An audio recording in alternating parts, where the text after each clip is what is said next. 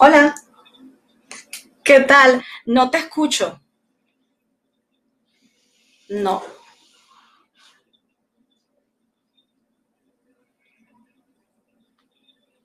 ¿Tú me escuchas a mí? Sí, perfecto. ¿Ahora me escuchas? Ahora sí, ahora sí, ahora sí. Genial. ¿Qué tal? estaba hablando solo sin micrófono, no me daba cuenta. ¿Qué tal? ¿Cómo estás? Todo bien. Yo estuve viéndote un ratico con, por YouTube y yo dije, ay, no se escucha. Pero seguro es, es, algo en mi YouTube. Pero ya, ahora sí se debe estar escuchando. Gracias a Dios, bien. Bruno, de verdad, gracias por la invitación, por este espacio. No, a ti, por venir. Eh, la vez pasada, bueno, tuvimos eh, ese percance y nada, te quería sí. de todos modos agradecer porque, eh, ¿cómo se llama? Es complicada la situación, ¿no? Entonces, este, aparte también es complicado para ti salir al frente y hablar mucho de lo que, de lo que has vivido, de lo que se vive en tu país. Claro. Aunque déjame decirte que desde hace un tiempo acá ya estoy en modo descaro total como decimos en Cuba, me da lo mismo chicha que limonada. Ya no te preocupes, ah. ya la embajada sabe quién soy yo, la embajada ya me debe tener una lista negra, así que tranquilo, ya, ya no hay manera de ir hacia atrás. Sí, claro, ahora es muy, muy común, inclusive eh, personas que son de otros países, como por ejemplo, no sé si conoces a Mamela Fialo. Sí, eh, sí. Ella, por ejemplo, eh, tengo contacto con ella y nos comentaba en un grupo que pues ella está también fichada en la lista de, de no de no aceptar y nunca ha ido a Cuba. Exacto. Exacto. Es, lo más lo más raro del mundo. O sea, ella sorprendía, ¿no? Pero lo que pasa es que ella también estuvo apoyando a las señoras estas este grupo que se llama la, la creo que es las señoras de blanco, si no me equivoco. Ah, creo que sí las señoras de blanco o damas de blanco, no recuerdo bien el, término que usan, pero sí, sí, recuerdo. Recuerdo que ella las estuvo apoyando. Además, ella siempre ha sido sumamente frontal en contra de cualquier injusticia y precisamente por eso es que, no les agrada a los poderes actuales que ella, que ella asuma esa posición tan frontal. Claro, ahí te vas dando cuenta, este, que no solo, o sea, ya es hasta nivel de redes, ¿no? Porque ella simplemente ha hecho eh, publicaciones y compartir en publicaciones de personas que están ahí adentro, ¿no? Que la están viviendo eh, ahí mismo, de frente. Claro, claro. En el frente. Mira, yo, quería empezar eh, preguntándote un poco acerca de ti. quería que nos comentes un poco eh, eh, ¿cómo es que llegas a salir de la isla y cómo terminas en Perú? O sea, para ir empezando un poquito. Claro, como para ir eh, abordando un poquito el contexto. Pues mira, mi caso ha sido un tanto particular. Yo, bueno, no tuve que salir de Cuba cruzando fronteras, ni por un tercer país, ni nada por el estilo. Yo en realidad me enamoro en Cuba, me enamoro en Cuba de un peruano, me caso allá bueno, nos casamos por el lado cubano y peruano y decidimos eh, mudarnos al Perú, porque obviamente en Cuba no había ninguna posibilidad de salir adelante, además de que él había ido por un convenio entre gobiernos en aquella época y tenía un límite para estar en Cuba, no podía pasarse de esa fecha. Entonces vinimos al Perú y en realidad así, así fue la historia. Mucho tiempo después, unos 10 años después, fue que yo tuve mi despertar social, fue que yo pude de manera ya consciente y responsable decir, esto acontece en Cuba, esto está pasando en Perú, ¿por qué tanta la diferencia? Y ahí es que viene un despertar. Pero en realidad eh, fue un caso particular. Fíjate, a mí me dieron todas las facilidades para entrar al Perú pero yo sé que mi caso es uno en un millón, no a todos les pasa. Sí. No, claro, hay, hay, de todo, ¿no? Y creo que también aprovechan ese, e, esa variedad de, experiencias para decir que no, no todo está tan mal allá, ¿no? Claro. Pero lo, aprovechan bastante, pero has tenido suerte. Y ahora, este, tú me comentabas, tú me comentabas que eh, tú has mantenido silencio un buen tiempo y ahora último como que ya eres más, más este, vocal, ¿no? Más, este, expresas más tus opiniones y demás. Cuéntanos un poco de ese cambio, qué es lo que te llevó a ese cambio, si, nos puedes comentar un poco. Claro que sí, mira, eh, tiempo después de estar casada, eh, me separé por, bueno, por motivos eh, que yo no podía resolver, teníamos distintas maneras de pensamiento y posturas ideológicas también. Y eso fue lo que a mí, hola, ¿qué tal? Hola, saludos. Y eso también fue lo que a mí me hizo como prender cierta alarma, ¿no? De por qué alguien que ha estudiado en Cuba, alguien que conoce a fondo la miseria en Cuba, eh, lo defiende ese sistema. Pero claro, eran como alertas que se me prendían, tiempo después la, la relación no dio más. En el mundo de la música, conozco a Juan, que es mi esposo actual, que es mi pareja, y con él empezamos a conversar sobre las posturas ideológicas. Entonces, en esa conversa, bueno, se juntó la conversa, el encierro en la casa por la cuarentena, y de ahí entonces empiezo a despertar y a decir, caramba, ¿por qué he callado tanto tiempo si ahora vivo en un país democrático?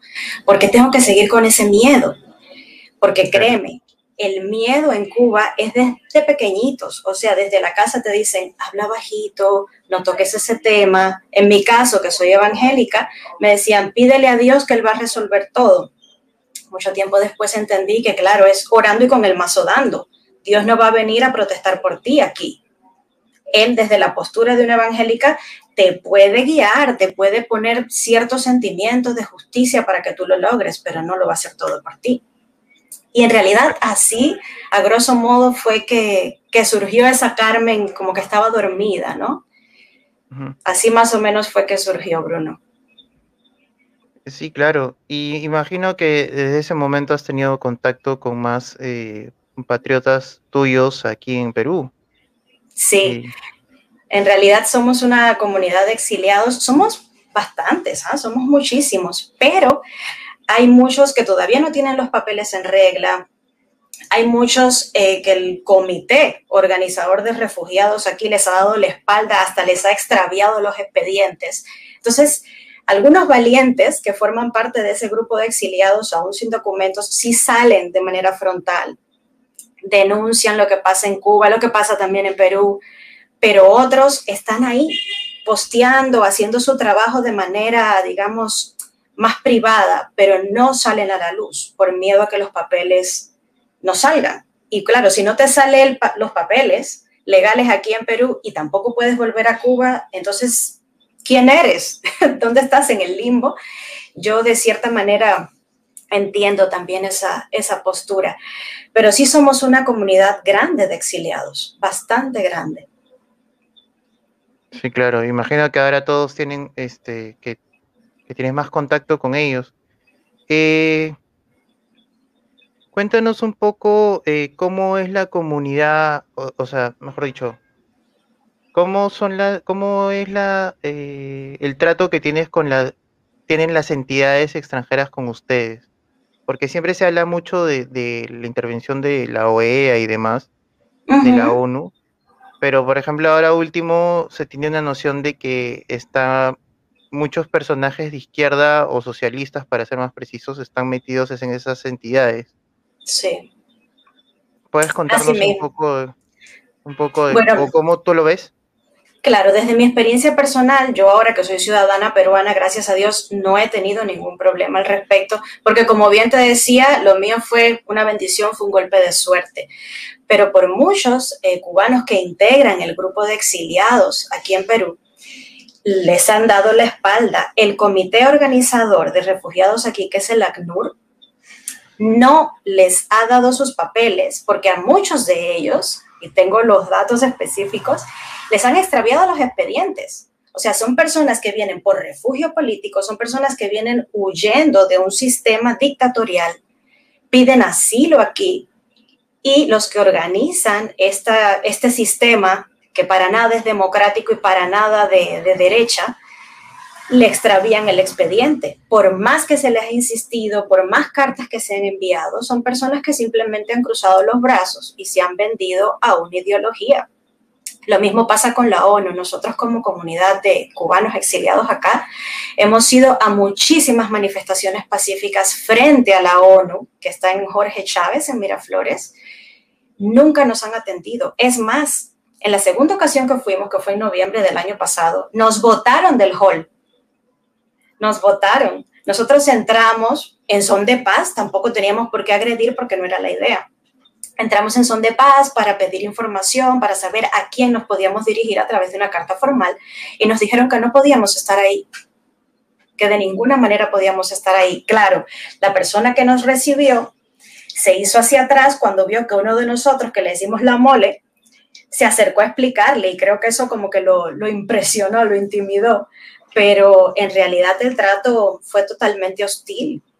Obviamente seguimos desde afuera eh, solicitando que nos atendieran, solicitando que nuestra voz se escuchara, pero son organizaciones que nos han dado la espalda todo el tiempo, Bruno, porque sabemos que hay vínculos que vínculos con la dictadura cubana, sabemos que ahí hay un negocio que corre, definitivamente. Claro, sí, en verdad ese es un tema en que muy poco se habla. Eh, está conectado Kelvis, que es este el amigo que nos comentaste que iba a estar con nosotros. Lo voy a agregar en la transmisión. Muchas gracias. Mucho gusto. Mucho gusto, Hola, Kelvis. Buenas noches. buenas noches, Carmencita. Buenas noches, Bruno. Hola, Kelvis. No, el, el gusto, gusto y el placer es mío poder estar compartiendo contigo, Bruno. Encantado. Gracias, igualmente, igualmente. Eh, justo estábamos comentando un poco de, la, de, las instituciones internacionales, de cómo ha sido el trato con ustedes, y, ella pues me comentaba que han sido muy, eh, muy cerrados, o sea, se han ido, no, no, les han brindado nada de ayuda. Sí, sí.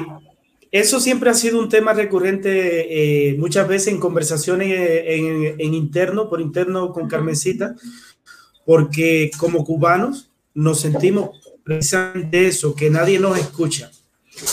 Y, y, siempre entre nosotros llega a la conclusión que el tema Cuba es entre nosotros, para nosotros, y la lucha es por nosotros. Eso es algo que nosotros estamos convencidos. Y en cuanto a esa experiencia, Diego y Carmencita y los amigos que puedan estar Bruno. Con, Bruno, Kelvis. Bruno, Bruno, Bruno. Le cambié el nombre. Ahí, Bruno, no sé por qué tengo el Diego. Y dentro de las conversaciones que nosotros hemos tenido, hemos eh, contado las experiencias que luego, luego uno tiene. Por ejemplo, cuando estuvimos viendo fotos, en mi caso, cuando yo estuve viendo fotos donde veíamos cómo la dictadura ya dentro de, en Cuba y la policía represora eh, estaba maltratando niños, niños, Bruno. Yo me di a la tarea de enviarle acá en Chile, acá en Santiago de Chile, eh, a, la, a la Defensoría de la Niñez. Y justamente cuando fui, eh, llamé a la Defensoría de la Niñez, la persona que me recepcionó la llamada en ese momento, cuando yo le expliqué lo que yo necesitaba, eh, que quería ser visible de alguna forma aunque sea buscando un poco de muestra de empatía de parte de esa organización que defiende la niñez. Es decir, que el que tenga un concepto de defender la niñez, sea aquí en Chile, en Rusia, al otro lado del mundo, en cualquier lugar del mundo, debería por lo menos sentir empatía y dar por lo menos un mensaje, no sé, de, apoyo, un ok, recibir tu, tu correo. Y justamente la persona que me recepcionó la llamada, me empezó a poner obstáculos. Y ya tuve yo que ponerme firme y, le dije, mire, yo soy cubano, pero residente en Chile hace seis años, pago contribuciones como cualquier chileno y yo creo que lo menos que usted tiene, puede hacer por mí en este momento es darme la información que yo le estoy pidiendo. Le estoy pidiendo el correo para enviar una información a, a esa oficina. Y el hombre al final accedió porque es lo que le corresponde. Yo no le estaba pidiendo ningún favor. Claro. Envié, he enviado dos fotos, dos fotos de momentos exactos en que se ve la Guardia Represora, la Policía Represora de Cuba, maltratando, deteniendo niños. Niños. No es nada más que y nada menos que niños. Le he enviado en dos ocasiones un correo con la foto anexa y, nada, no hay una muestra de, empatía, de apoyo, de orientación. Ustedes pudieran hacer esto, pudieran acercarse o escribir al tal organismo. Y la verdad es que nosotros nos sentimos así, eh, solo. Pero en estos días también yo he compartido una frase y digo que nunca el exilio se nos hizo más útil que en este momento.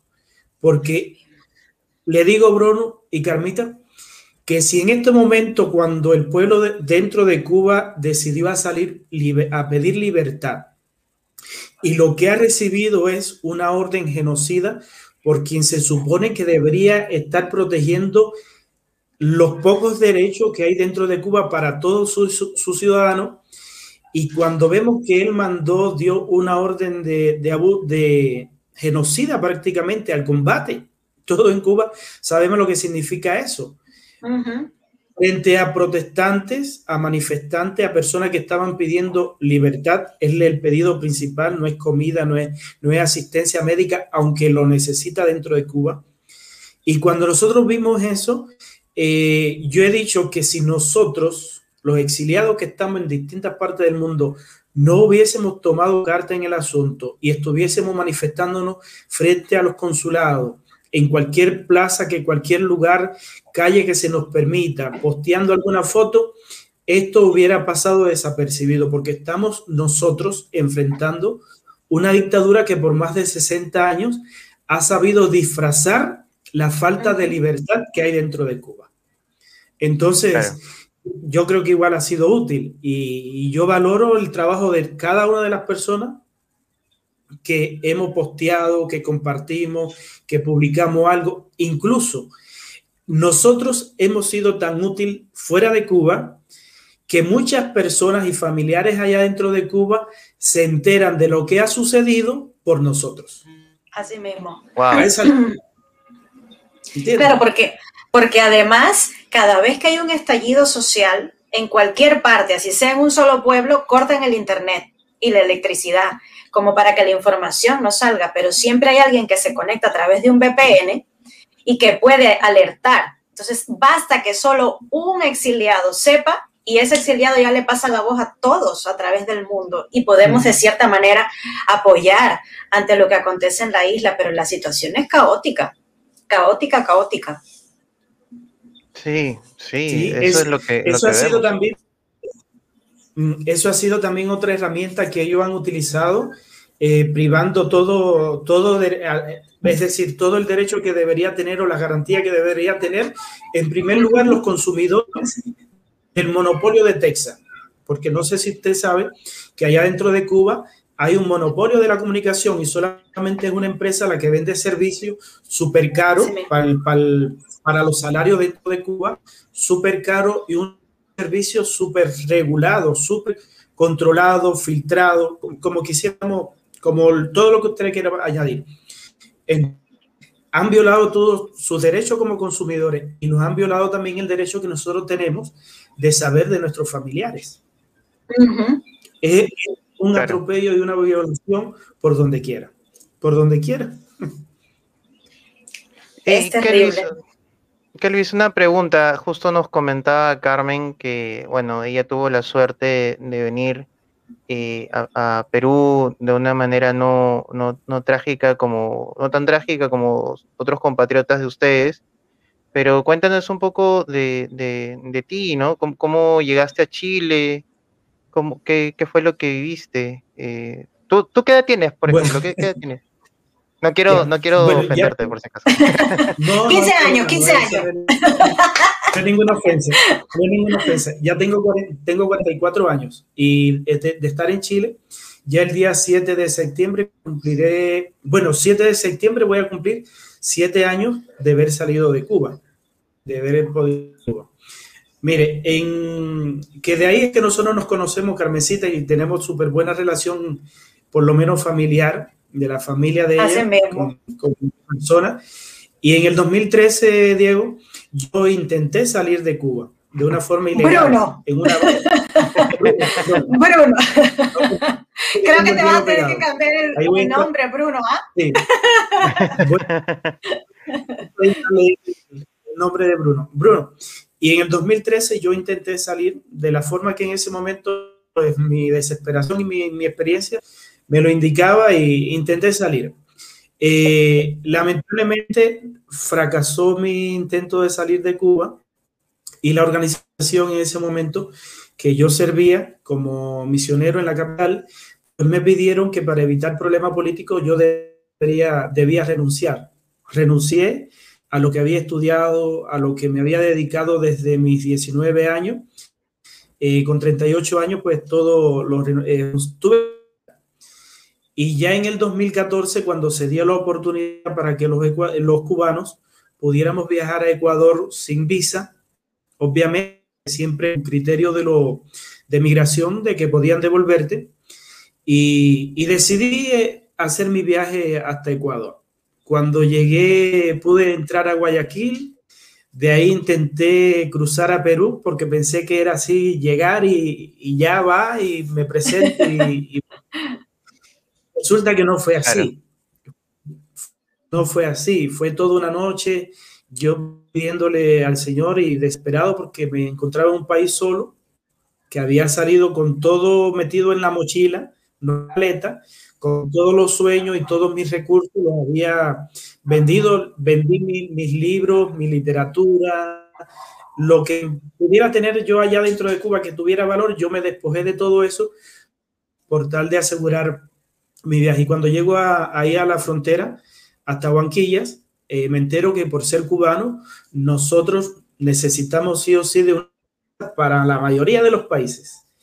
Y tuve que recurrir, en ese momento lo vi como un auxilio divino, a una persona que me cobró para hacerme llegar hasta Perú, después hasta Bolivia y de Bolivia llegar hasta acá, hasta Chile. En Chile, hasta ahorita tuve cinco años indocumentado, trabajando en lo que pudiera.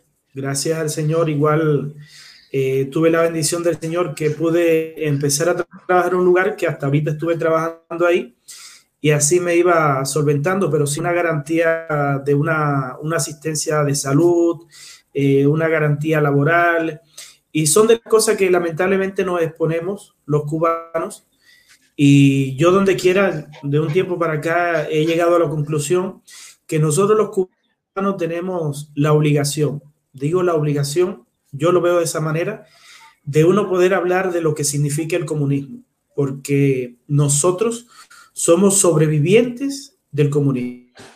Cada cubano tiene una historia, sea profesional, no sea profesional, pero cada uno de nosotros tiene una historia dentro de Cuba de vivir con privaciones, de vivir mandándote a callar porque tú no podías, te enseñaron a escribir, pero no puedes, te, enseñaron a, escribir, a leer, pero no puedes expresar lo que tú piensas, ¿ya? Eh, aún si eres igual en el ámbito religioso, también no puedes manifestar tal vez tu, tu, tu religiosidad o tu creencia al máximo, incluso hasta para servir a otros, porque todos los derechos se los arroga tanto de educar como de asistir a las personas necesitadas, el gobierno se lo arroga, eh, quitando la posibilidad de que la iglesia incluso pueda servir. Entonces, eh, nosotros tenemos ese compromiso. Quiero dejar esa idea.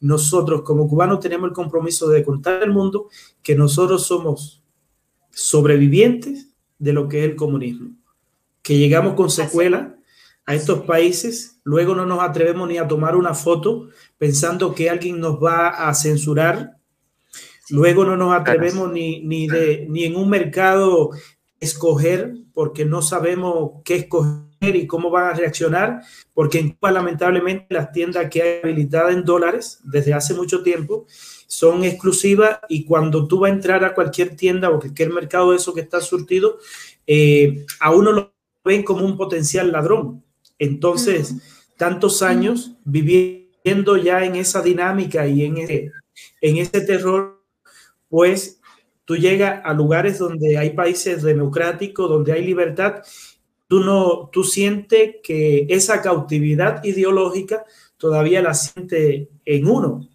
Y tarda uno mucho en poderse quitar ese daño antropológico, como dice que tenemos los cubanos, de ser personas privadas, de muchos derechos elementales, como de escoger lo que tú quieres vestir o lo que tú quieres comer o lo que tú quieres hablar, son cosas elementales. Y los cubanos, producto del comunismo, pues somos privados de esas cosas. Y todavía llegamos a estos países con, algo de ese que gracias a Dios igual uno va a superar. Les ha marcado y este mismo ejercicio de poder hablar. Muchísimo, Bruno. Este mismo ejercicio de poder hablar, de poder hablar, pues uno lo, lo, lo es como un volcán que está tapado y cuando funciona no te da por parar. Así que, los, que los cubanos somos tan eufóricos a veces a la hora de denunciar los abusos y las cosas que se nos dice allá y, y, cualquiera pudiera pensar que exageramos, pero no, no, no es exageración. No, no es exageración. me, imagino, No, no, no te preocupes, me, ha encantado todo lo que has dicho, no, no te preocupes. Me, encanta cuando el entrevistado eh, se puede explayar como guste. Mira, acá eh, Mike eh, están comentando, ¿no? Dice qué tan cierto es lo de, ah. de los médicos que son espías. Yo quería explayar un poco la, la, la pregunta, mejor dicho, extender un poco la pregunta a eh, qué tan cierto es lo que se habla de la medicina en Cuba, ¿no? Porque hay toda una idea de que la medicina es lo máximo, es primer mundo en medicina en Cuba. ¿Qué, nos pueden decir, qué nos podrían decir al respecto? Sobre eso, Bruno, te diré que en realidad no somos potencia médica. Cuba no es definitivamente potencia médica, sí tiene mucho material humano, hay grandes profesionales de la salud, pero carecen de la materia prima. Actualmente tú vas a Cuba, y lo sé porque yo tengo familiares médicos que me lo han dicho. Tú vas a Cuba ahora que te atiendan, uno no te pueden atender porque los hospitales están colapsados y la gente está en los pasillos y hasta en las veredas, porque ya no hay espacio para ellos en el hospital por el COVID. Y te duele una muela y te dicen, haz buches de agua con sal porque no hay panadol. No existe. Claro, si tú vas a las farmacias en dólares, que solo son para los extranjeros y para la narcodictadura, para su gente, ahí está toda la medicina que tú quieras. Cualquier medicina, como cualquier botica aquí súper surtida en Perú. Pero los cubanos no tienen derecho a comprar ahí. Entonces, actualmente hay personas que tienen COVID, como sabemos de una familia de pastores en Guantánamo. Todos en la casa han sido diagnosticados con COVID. No hay camillas, no hay medicinas y están en su casa esperando un milagro divino. Entonces, lamentablemente, todas estas pruebas te pueden dar una idea de que Cuba no es potencia médica, pero por si fuera poco, la esclavitud moderna, que es la esclavitud de batas blancas, como le llamamos, está en realidad como de moda desde hace muchos años en Cuba, porque Cuba exporta su supuesta potencia médica, le paga una miseria a los médicos, se queda con la mayor parte del dinero, pero es que todos los que van a esas misiones no son médicos, la mayor parte son espías, como bien dice Mike. ¿Cómo crees tú que Perú Libre ha tenido tanto auge desde las zonas rurales? Porque desde hace muchos años hay médicos, médicos que han venido y que están en estas zonas rurales adoctrinando a las personas. Y muestra de ello son los videos que hay en todas las misiones médicas. Tú vas a un médico de la familia cubano y claro, él te va a atender según el padecimiento que tú le muestres, pero luego te va a dar charlas comunistas, marxistas, para que tú aprendas quién es el líder, para que tú aprendas de la supuesta igualdad social te van adoctrinando tanto la mente que cuando te digan que algo es azul y tú lo ves verde, tú vas a decir que es azul, según todo lo que has aprendido en las supuestas charlas. Entonces, es todo un mecanismo internacional, Bruno. Sí hay médicos que vienen, pero hay otros que se quedan. Aquí en Perú, aquí en Perú calculamos que aproximadamente hace 20 años están están propagando la ideología y por eso es que también ha tenido tanto auge la gente de Cerrón en, estas elecciones que supuestamente no fueron fraudulentas, ¿no? Pero definitivamente, eh, como dice Mike, sí hay médicos espías y como preguntaba Bruno, no somos potencia médica. Lamentable no, lamentablemente no. Hay puntos en Cuba como los hay aquí, que, para, que aquí, por ejemplo, hay, hay lugares en la Puna que para tú ir a una posta médica son días de días para tú llegar. En Cuba pasa igual. Hay lugares a donde no ha llegado ni la educación ni la salud y tienes que meterte días de días para poder llegar. Y cuando llegas, el médico de la familia puede que no esté o que simplemente te diga, ah, te pica la piel porque tienes escabiosis. Vas a tener que hervir hojas de guayaba porque no tenemos ninguna, ningún medicamento. ¿Es así? Wow. Es terrible, es un desamparo total. Sí. Eh, en cuanto al tema de la, de la medicina, que supuestamente eh, siempre lo han pregonado como uno de los pilares de la revolución, y siempre ya te hablan de la medicina de la salud gratuita, pero una salud gratuita que te cuesta tanto, pero que cuesta tanto, que la paga con, con tener tratos indignos. Con eso pudiéramos nosotros resumir. Ya, el precio es el trato indigno que le dan a cada paciente.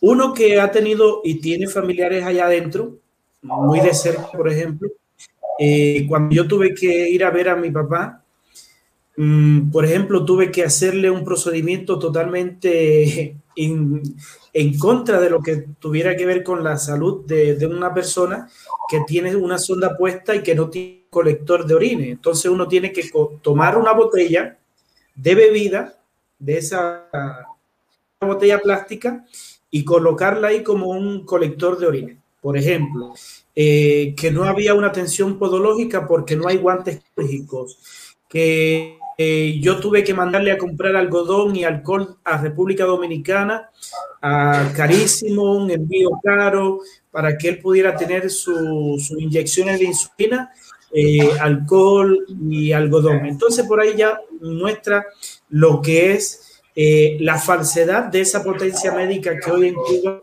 en Latinoamérica, se ha podido vender y lo ha hecho de una manera muy sensible.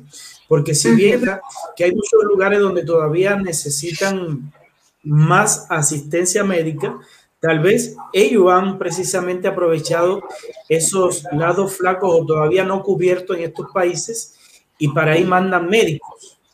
A esos médicos, eh, después de una rigurosa selección que tenga que ver con su, incluso su afiliación política, la única, tendría que ser o haber tenido un, récord como eh, joven comunista y un récord ya entonces como del partido, miembro del Partido Comunista, después de darle una, un, entrenamiento, después de obligarle prácticamente a firmar un contrato donde ahí él, él está de acuerdo que si deserta de la misión estaría ocho años o diez años sin ir a ver a su familia, donde el dinero, el, el, dinero que ellos cobran fuera de Cuba, no se lo depositan en el país donde están, se lo depositan allá en Cuba, es decir, que el médico ahí estaría dejando eh, todo su salario. Eso es algo, pero horripilante. Muchas veces... Llegan, Kelvis, permíteme hacer un paréntesis chiquitito y además ese contrato del que habla Kelvis muchas veces lo firman sin leer. Y cuando los médicos han dicho necesito saber que voy a firmar, porque obviamente me voy a otro país, se lo niegan. Le dicen, entonces tú no eres lo suficientemente revolucionario para creer que la revolución busca tu bienestar. Es una cosa de loco, Bruno, de verdad. Wow. Claro. Sí. Perdón, También, en esas misiones, sí, Camille, eh, estamos conversando, es buena la, la clase. Porque igual apasiona el tema. Eh, es que uno tiene tanto deseo que las personas conozcan cuál es la realidad de Cuba y cuál es la realidad del comunismo. Ya, que, que por eso es que le decía ahorita que uno se pone un poquito eufórico a la hora de conversar. Claro, con eh, razón.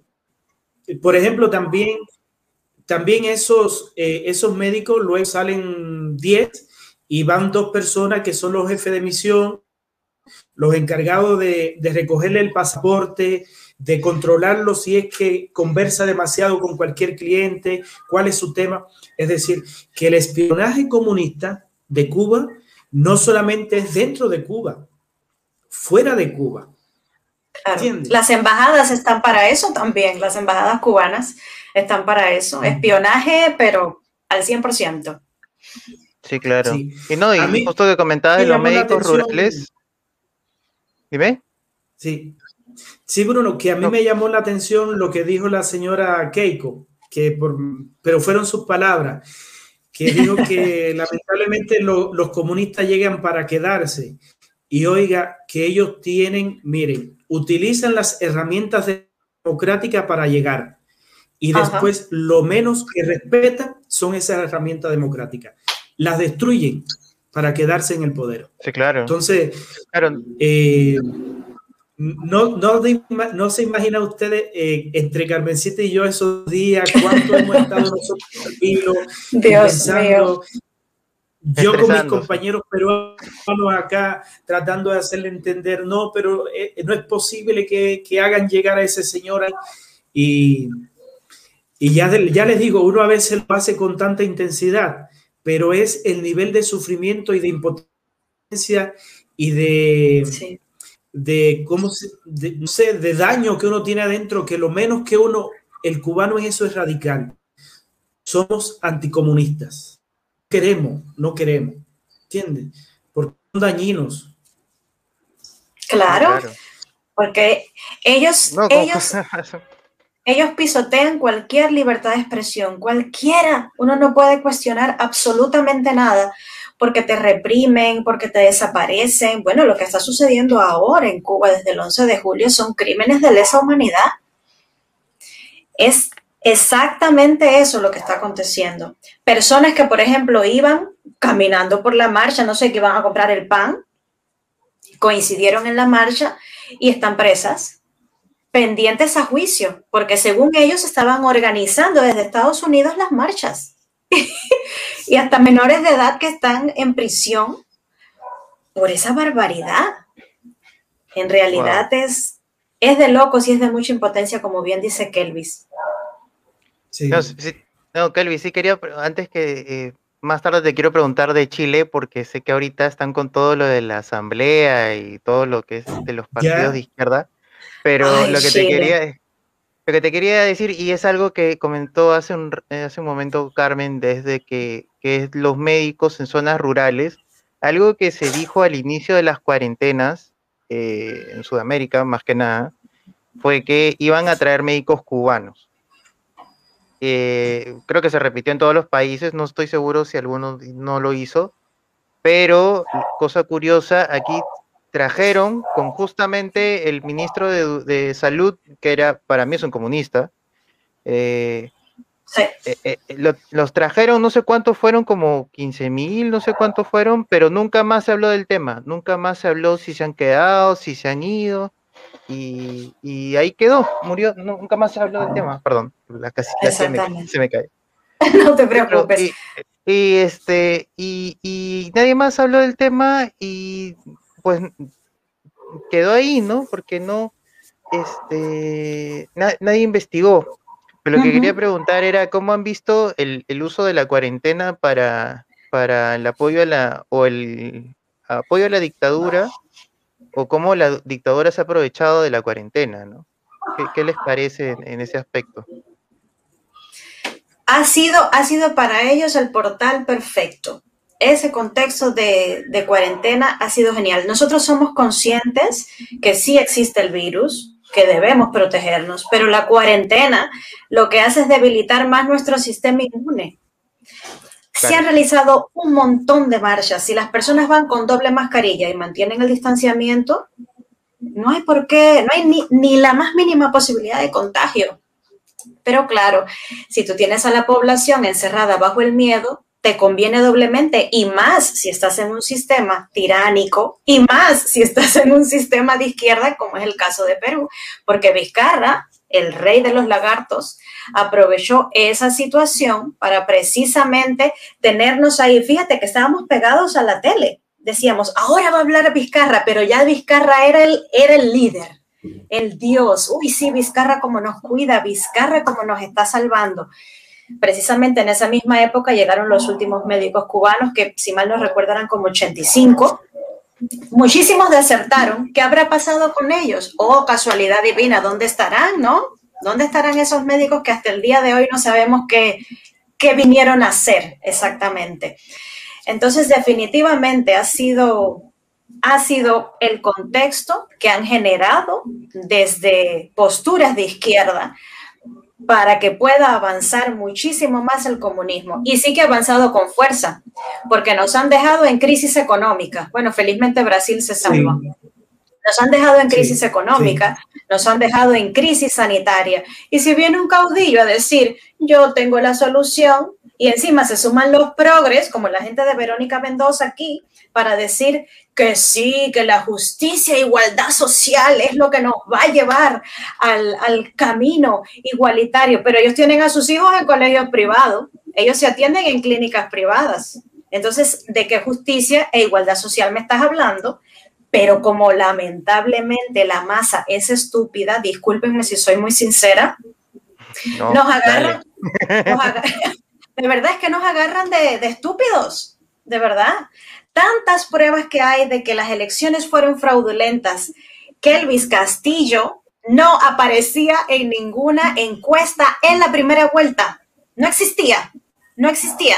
Y de momento, oh, misterio divino, salió él y quedaron él y Keiko para la segunda vuelta. Hay que tener dos dedos de frente para darse cuenta que eso está mañado.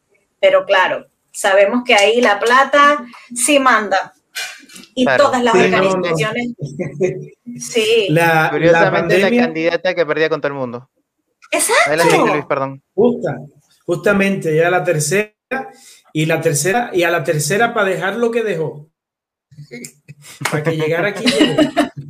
Exactamente. Ibas a comentarnos, Kelly, perdón, te corté. Sí, sí digo que la, pandemia en realidad eh, ha visualizado también, ha dejado ver lo que ha sido capaz y hasta dónde cada uno de los gobiernos eh, ha tenido la capacidad y el interés también de ayudar y de asistir a su, a su población. Obviamente, eh, los, por ejemplo, los comunistas no pierden porque también este tema de la pandemia tenía que ver un poco con decisiones políticas a la hora de, tomar ciertas decisiones y todo tenía que ver con temas también de decisiones políticas. Venían las decisiones desde arriba, una situación sanitaria donde se requería las decisiones de especialistas, científicos, todo eso, pero también con el visto bueno de cada presidente, de cada ejecutivo. Y en el caso de cada uno de, y distinto, ¿no? De cada sector, pues han sabido aprovecharlo.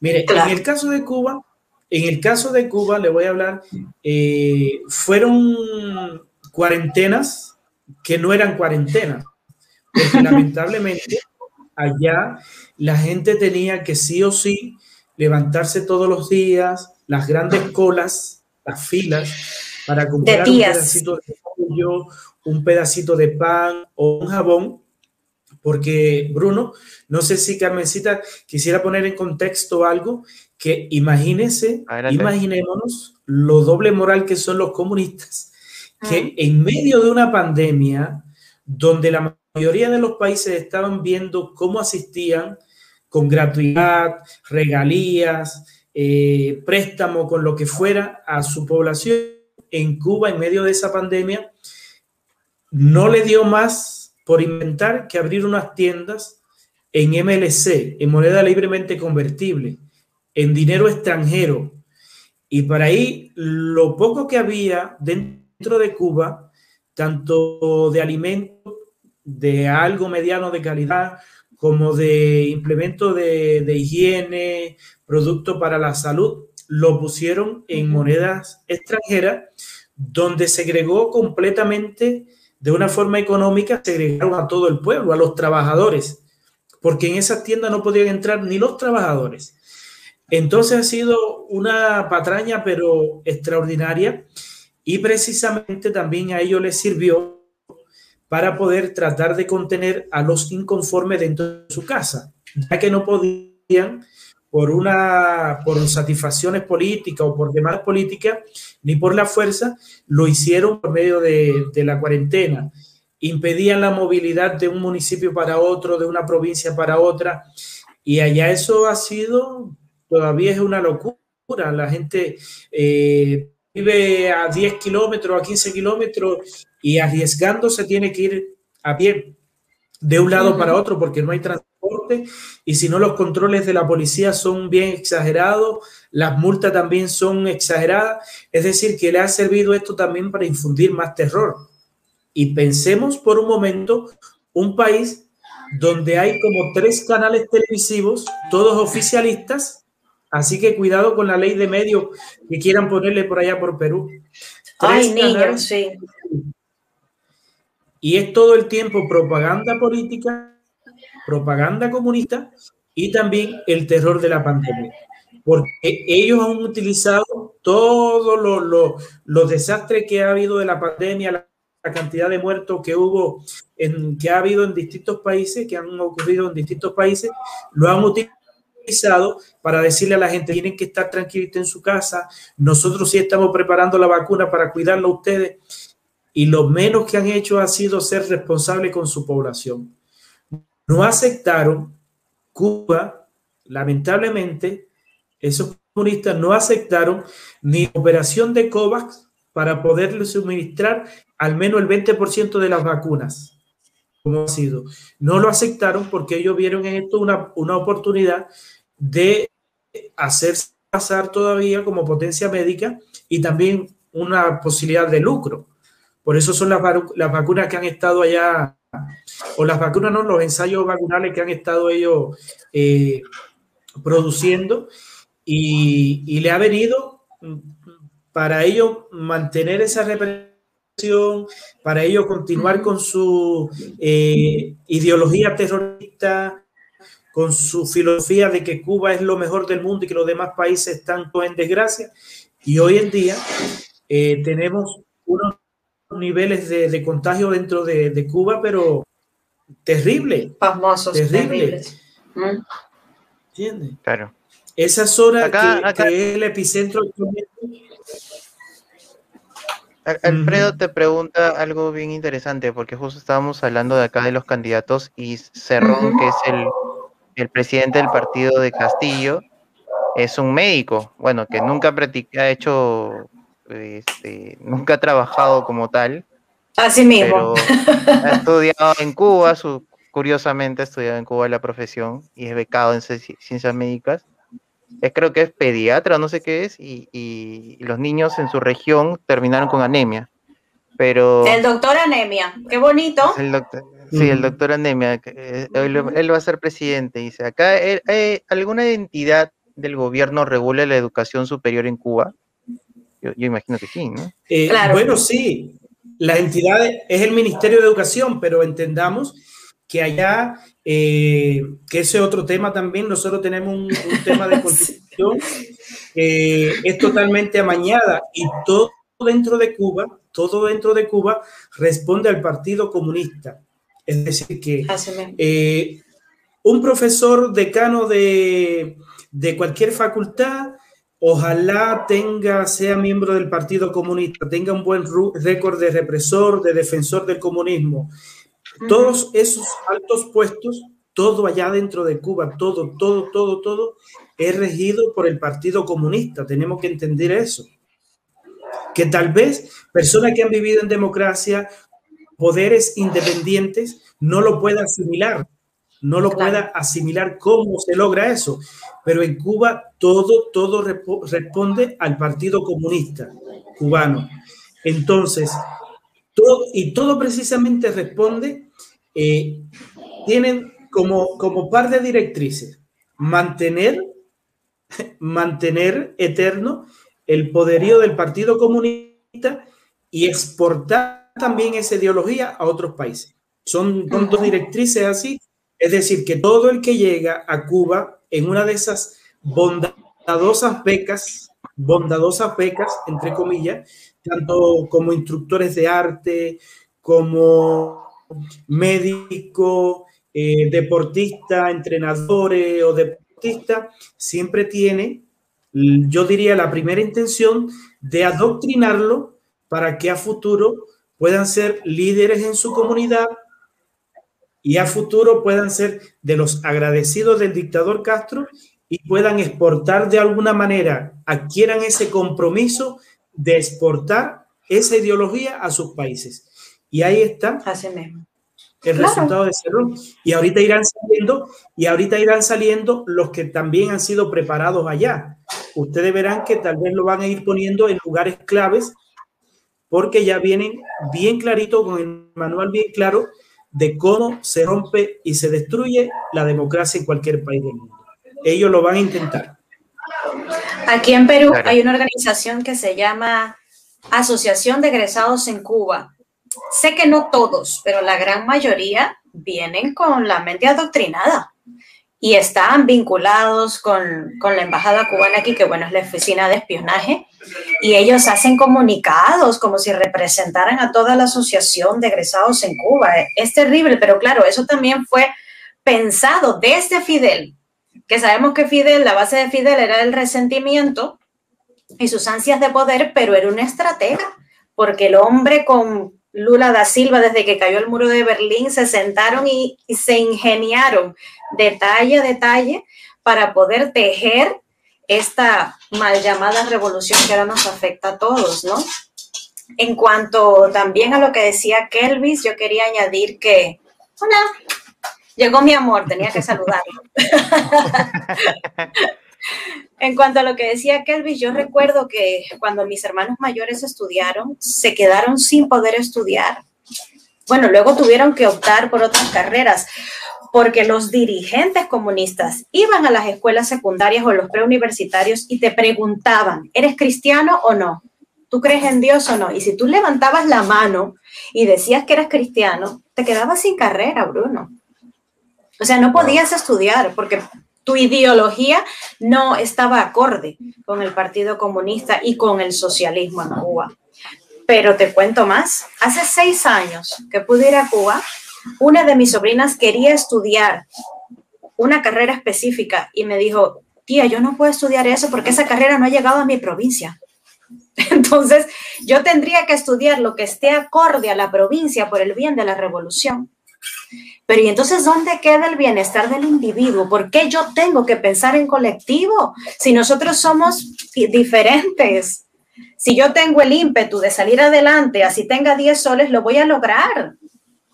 Porque el medio no tiene que ver con esa voluntad que yo tenga. Yo lo que necesito es una oportunidad para salir adelante, no que me sigan cortando esas ganas de lograr mi sueño. Pero Cuba es todo lo contrario. Eso era lo que quería añadir a lo que comentaba Kelby sobre, sobre la educación, ¿no? Yo, yo quisiera, eh, para, demostrar un poquito lo, eh, porque Carmita dijo algo bien claro, la individualidad. Y, y, no, nunca, he leído, nunca he leído ni un párrafo ni una línea de la constitución peruana, pero a mí me gustaría, eh, tal vez Bruno o alguien que esté en el chat, sepa si es que en la constitución peruana aparece la palabra ciudadano. Ay, si me preguntas ahora me mataste, no, no me acuerdo. Yo la leí, pero ya no me acuerdo. Bueno, en Cuba, ya en Cuba precisamente, en Cuba precisamente para matar esa individualidad, en el 2019 una de las reformas que se hizo es que ya nosotros no seremos llamados ciudadanos cubanos, sino que será el pueblo cubano. Claro, el pueblo. a sus anchas. La, ideología de masa. No hay, no hay ese concepto de, individualidad de seres humanos donde podemos proyectarnos como seres eh, humanos, individuales, personal, eh, con una vocación determinada. No. En Cuba, el comunismo ha, ha, hecho tanto y yo y es parte de su ideología y es que todos respondan a la masa todos respondan a la ideología, todos respondan al bienestar, a la construcción de la sociedad socialista, comunista, entonces perdemos la individualidad.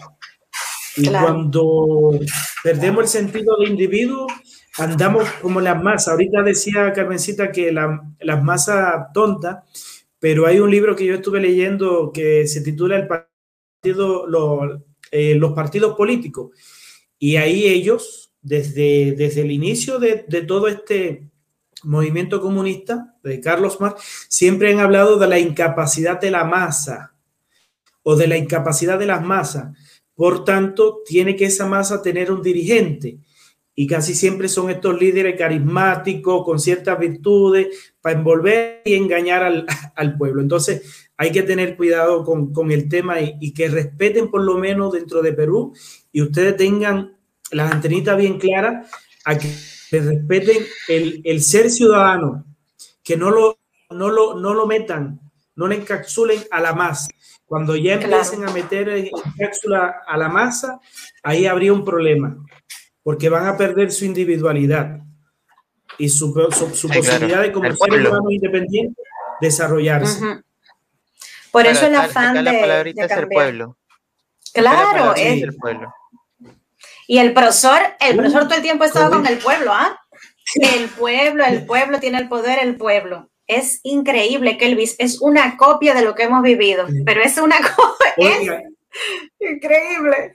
Con eso, con eso ellos vuelven a cualquiera. Yo cuando veo acá ya ese tipo de manifestación, luego he comentado y digo, los comunistas pelean por los derechos para el pueblo y después el pueblo tiene que pelear con ellos para tener derechos. Así que tengan cuidado. Somos ciudadanos, respeten como ciudadanos. Sí, definitivamente vamos a dar pelea en las calles porque no, de ninguna manera pueden cambiar la constitución. Estamos recogiendo firmas y todo, de ninguna manera. acá me citan, ah, artículo 30, son ciudadanos los peruanos mayores de 18 años.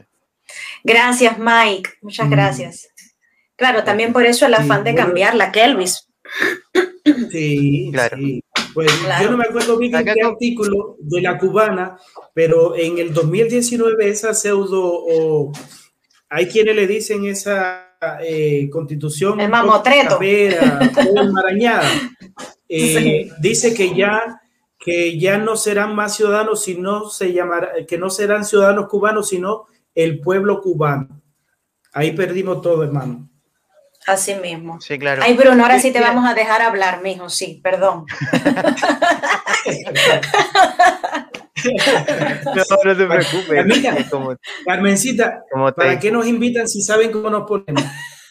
sí. Pobrecito, lo tenemos loco. No, ya, no, yo, yo contento, yo contento. No, ¿cómo crees? ¿Cómo crees? Gracias, gracias. pasando bien. La próxima, espero que, la próxima vez que los vea, espero que sea este, eh, ah, ¿cómo se dice? Eh, presencial y tomando un cafecito cubano, como, como sé que, ah, ya, qué bueno. les gusta. bueno. Eh, yo te quería hacer una pregunta. Igualmente, igualmente. Lo que yo te iba a preguntar era, pero sé que es un poco repetitivo, porque creo que es casi lo mismo, lo que es los artistas eh, en, Cuba. Porque, por ejemplo, acá comentan, no voy a poner el comentario porque es un poco, este, un poquito vulgar. Eh, no te preocupes. Pero hablan de una actriz peruana que, que, comenzó con estas arengas de izquierda y se la llevaron a Cuba a estudiar y regresó y ya era irreconocible, ¿no? Ya, o sea, todo el mundo la reconoce como progre, pero cuando le preguntas algo político ya se va con ideas de, de, de, perdón, comunista cubano, ¿no? Ya se va con esas ideas de comunista cubano. Entonces yo les quería preguntar un poco eh, cómo es el, círculo de artistas de allá, ¿no? Los actores, porque acá hablan, los actores hablan muy bien de la izquierda, ¿no? Sí, todo acá, que quieren que todo sea como Cuba, pero obviamente ellos viven allá, pues, ¿no? Ellos este, están ahí. Solo van, estudian y regresan. Exacto. Cuéntanos un poco de, ese mito, qué tanto es verdad, si allá los tratan bien, allá ganan bien. Kelvin, ¿cómo hacemos? Team Marín de dos pingües. la, la, caballerosidad. La, la caballerosidad. Por supuesto, si no eres misógino, para que sepas, ya. Pues me parece que estamos pensando en la misma actriz peruana, la Munda, ¿verdad? Sí, la inmunda, sí. Sí, precisa. Sí, bueno. ella, ella. Bueno, ella ah, se fue a estudiar a Cuba en la Escuela de Cine que está en San Antonio de los Baños, de donde precisamente nació el estallido social del 11 de julio. Ella se ha ido con todas las comodidades, o sea, ella no sabe lo que es ir a hacer colas para comer, ir a hacer colas para buscar el aceite que ya se te acabó. No tiene ni idea porque ella está yendo con la visión del izquierdista latinoamericano, que simplemente va a Cuba a estudiar y te quedas en ese círculo. Precisamente ayer yo conversaba con una persona muy cercana a mí que me dijo que conoce a una artista también peruana que se fue a estudiar a Cuba, pero su familia le mandaba dólares cada mes. Entonces, si, si tú puedes recibir dólares cada mes estudiando en Cuba y estando en un buen barrio en Cuba, no tienes ninguna necesidad de pasar trabajo y no tienes por qué vivir como un cubano de a pie. Entonces, eso es lo que le sucede a muchos artistas cuando van. Se quedan en ese círculo y a pesar de que tú veas las experiencias de otros cubanos, como no las has vivido, no te duele. Entonces no tienes por qué compartirlo, no tienes por qué llevar ese mensaje si lo tuyo fue bueno. Pero bueno, ya sabemos que lo de la munda, lo de la munda es grave, lamentablemente. Y en Cuba, actualmente hay muchos artistas que están despertando a Dios gracias. Sí hay una comunidad muy grande de artistas progres que además eh, tienen un movimiento llamado Movimiento San Isidro, que sí son progres, pero también hay muchos en esta organización que son gente frontal, que van y le dicen al tirano, eres un asesino, contigo no voy a dialogar. Y son personas que actualmente están presas, pero también del otro, del otro, del otro lado, perdón, están esos artistas progres de la misma organización que pretenden leer poesía para dialogar con el tirano. Este movimiento se realizó el 27 de noviembre, que ya tiene ese nombre, el 27N o la Revolución de los Aplausos que se dio el año pasado y fue encabezado por muchos artistas de izquierda, pero que se pararon en la vereda del Ministerio de Cultura a leer poesía o a tocar un cuenco para lograr la tan ansiada libertad. No es posible dialogar de esa manera. Es como que tú le digas a un judío, léele una poesía a Hitler para que te libere de la cámara de gas. O sea, no me fastidies. Entonces, Claro, ¿qué hacemos nosotros eh, ya como oposición? Nosotros eh, sí conocemos esto.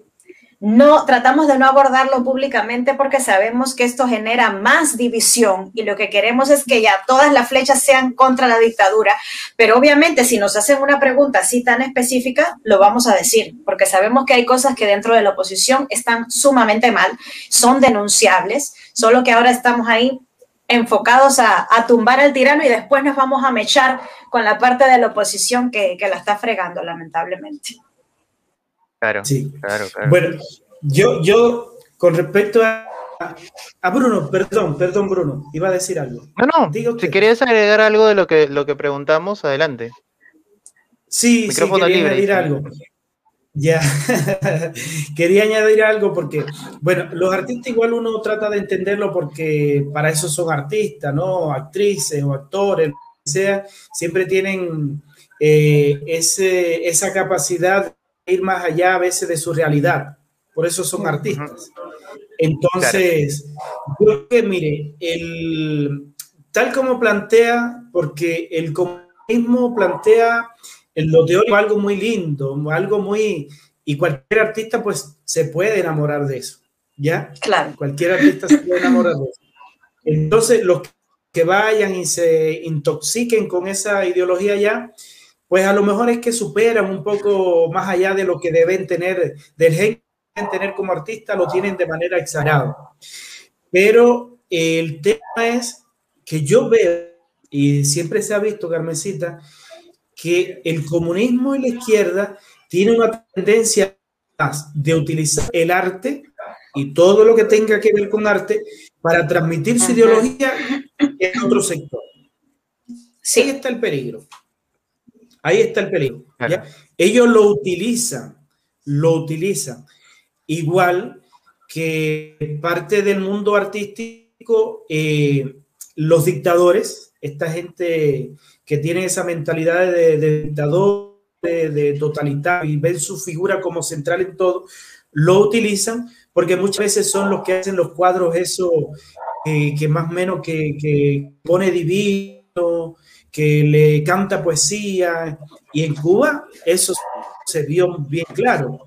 En Cuba al principio hubo un cantor que le decían el cantor de la revolución, que cantaba Carlos Puebla, Carmencita. Eh, Carlos Puebla, exactamente. Comandante y de ahí para acá se empezó a fomentar dentro de Cuba una cultura totalmente que respondía a los intereses del sistema. Y por eso yo digo, la izquierda tiene más ese habilidad maldadosa de utilizar el mundo del arte para transmitir su ideología. Y todos sabemos que Cuba no le podemos quitar el ritmo de Cuba, las músicas originarias de allá de Cuba, que, que, que ha, desde antes de la revolución había sido diseminada por todo el mundo. Y la dictadura ha sabido aprovechar bien eso porque cada grupo que sale de Cuba a actuar es porque tiene que pagarle a ellos. Claro. Es así. Tiene que pagarle un derecho por ellos salir y esos artistas vuelven allá a Cuba eh, calladitos, tienen una vida superior a cualquier persona de la calle, no le conviene perder lo, que han obtenido, las garantías que tienen ellos por encima del pueblo, y le conviene precisamente también cantarle las odas, hacerle los cuadros, las poesías, recitar al dictador con todo su, su, arma, con todo su andamiaje. Porque eso también es lo que le permite salir en una televisora, que recordemos, recuerdo nuevamente, son tres canales y los tres canales oficialistas. Ahí se, se ve Fidel por la mañana, se desayuna Fidel y se eh, cena Raúl, por ejemplo. Las emisoras de radio allá, las emisoras de radio allá, eh, tú prácticamente no puedes decir ni un Dios te bendiga, ¿no? Ahí usted puede decir Fidel viva eh, y todo eso, pero, pero nada.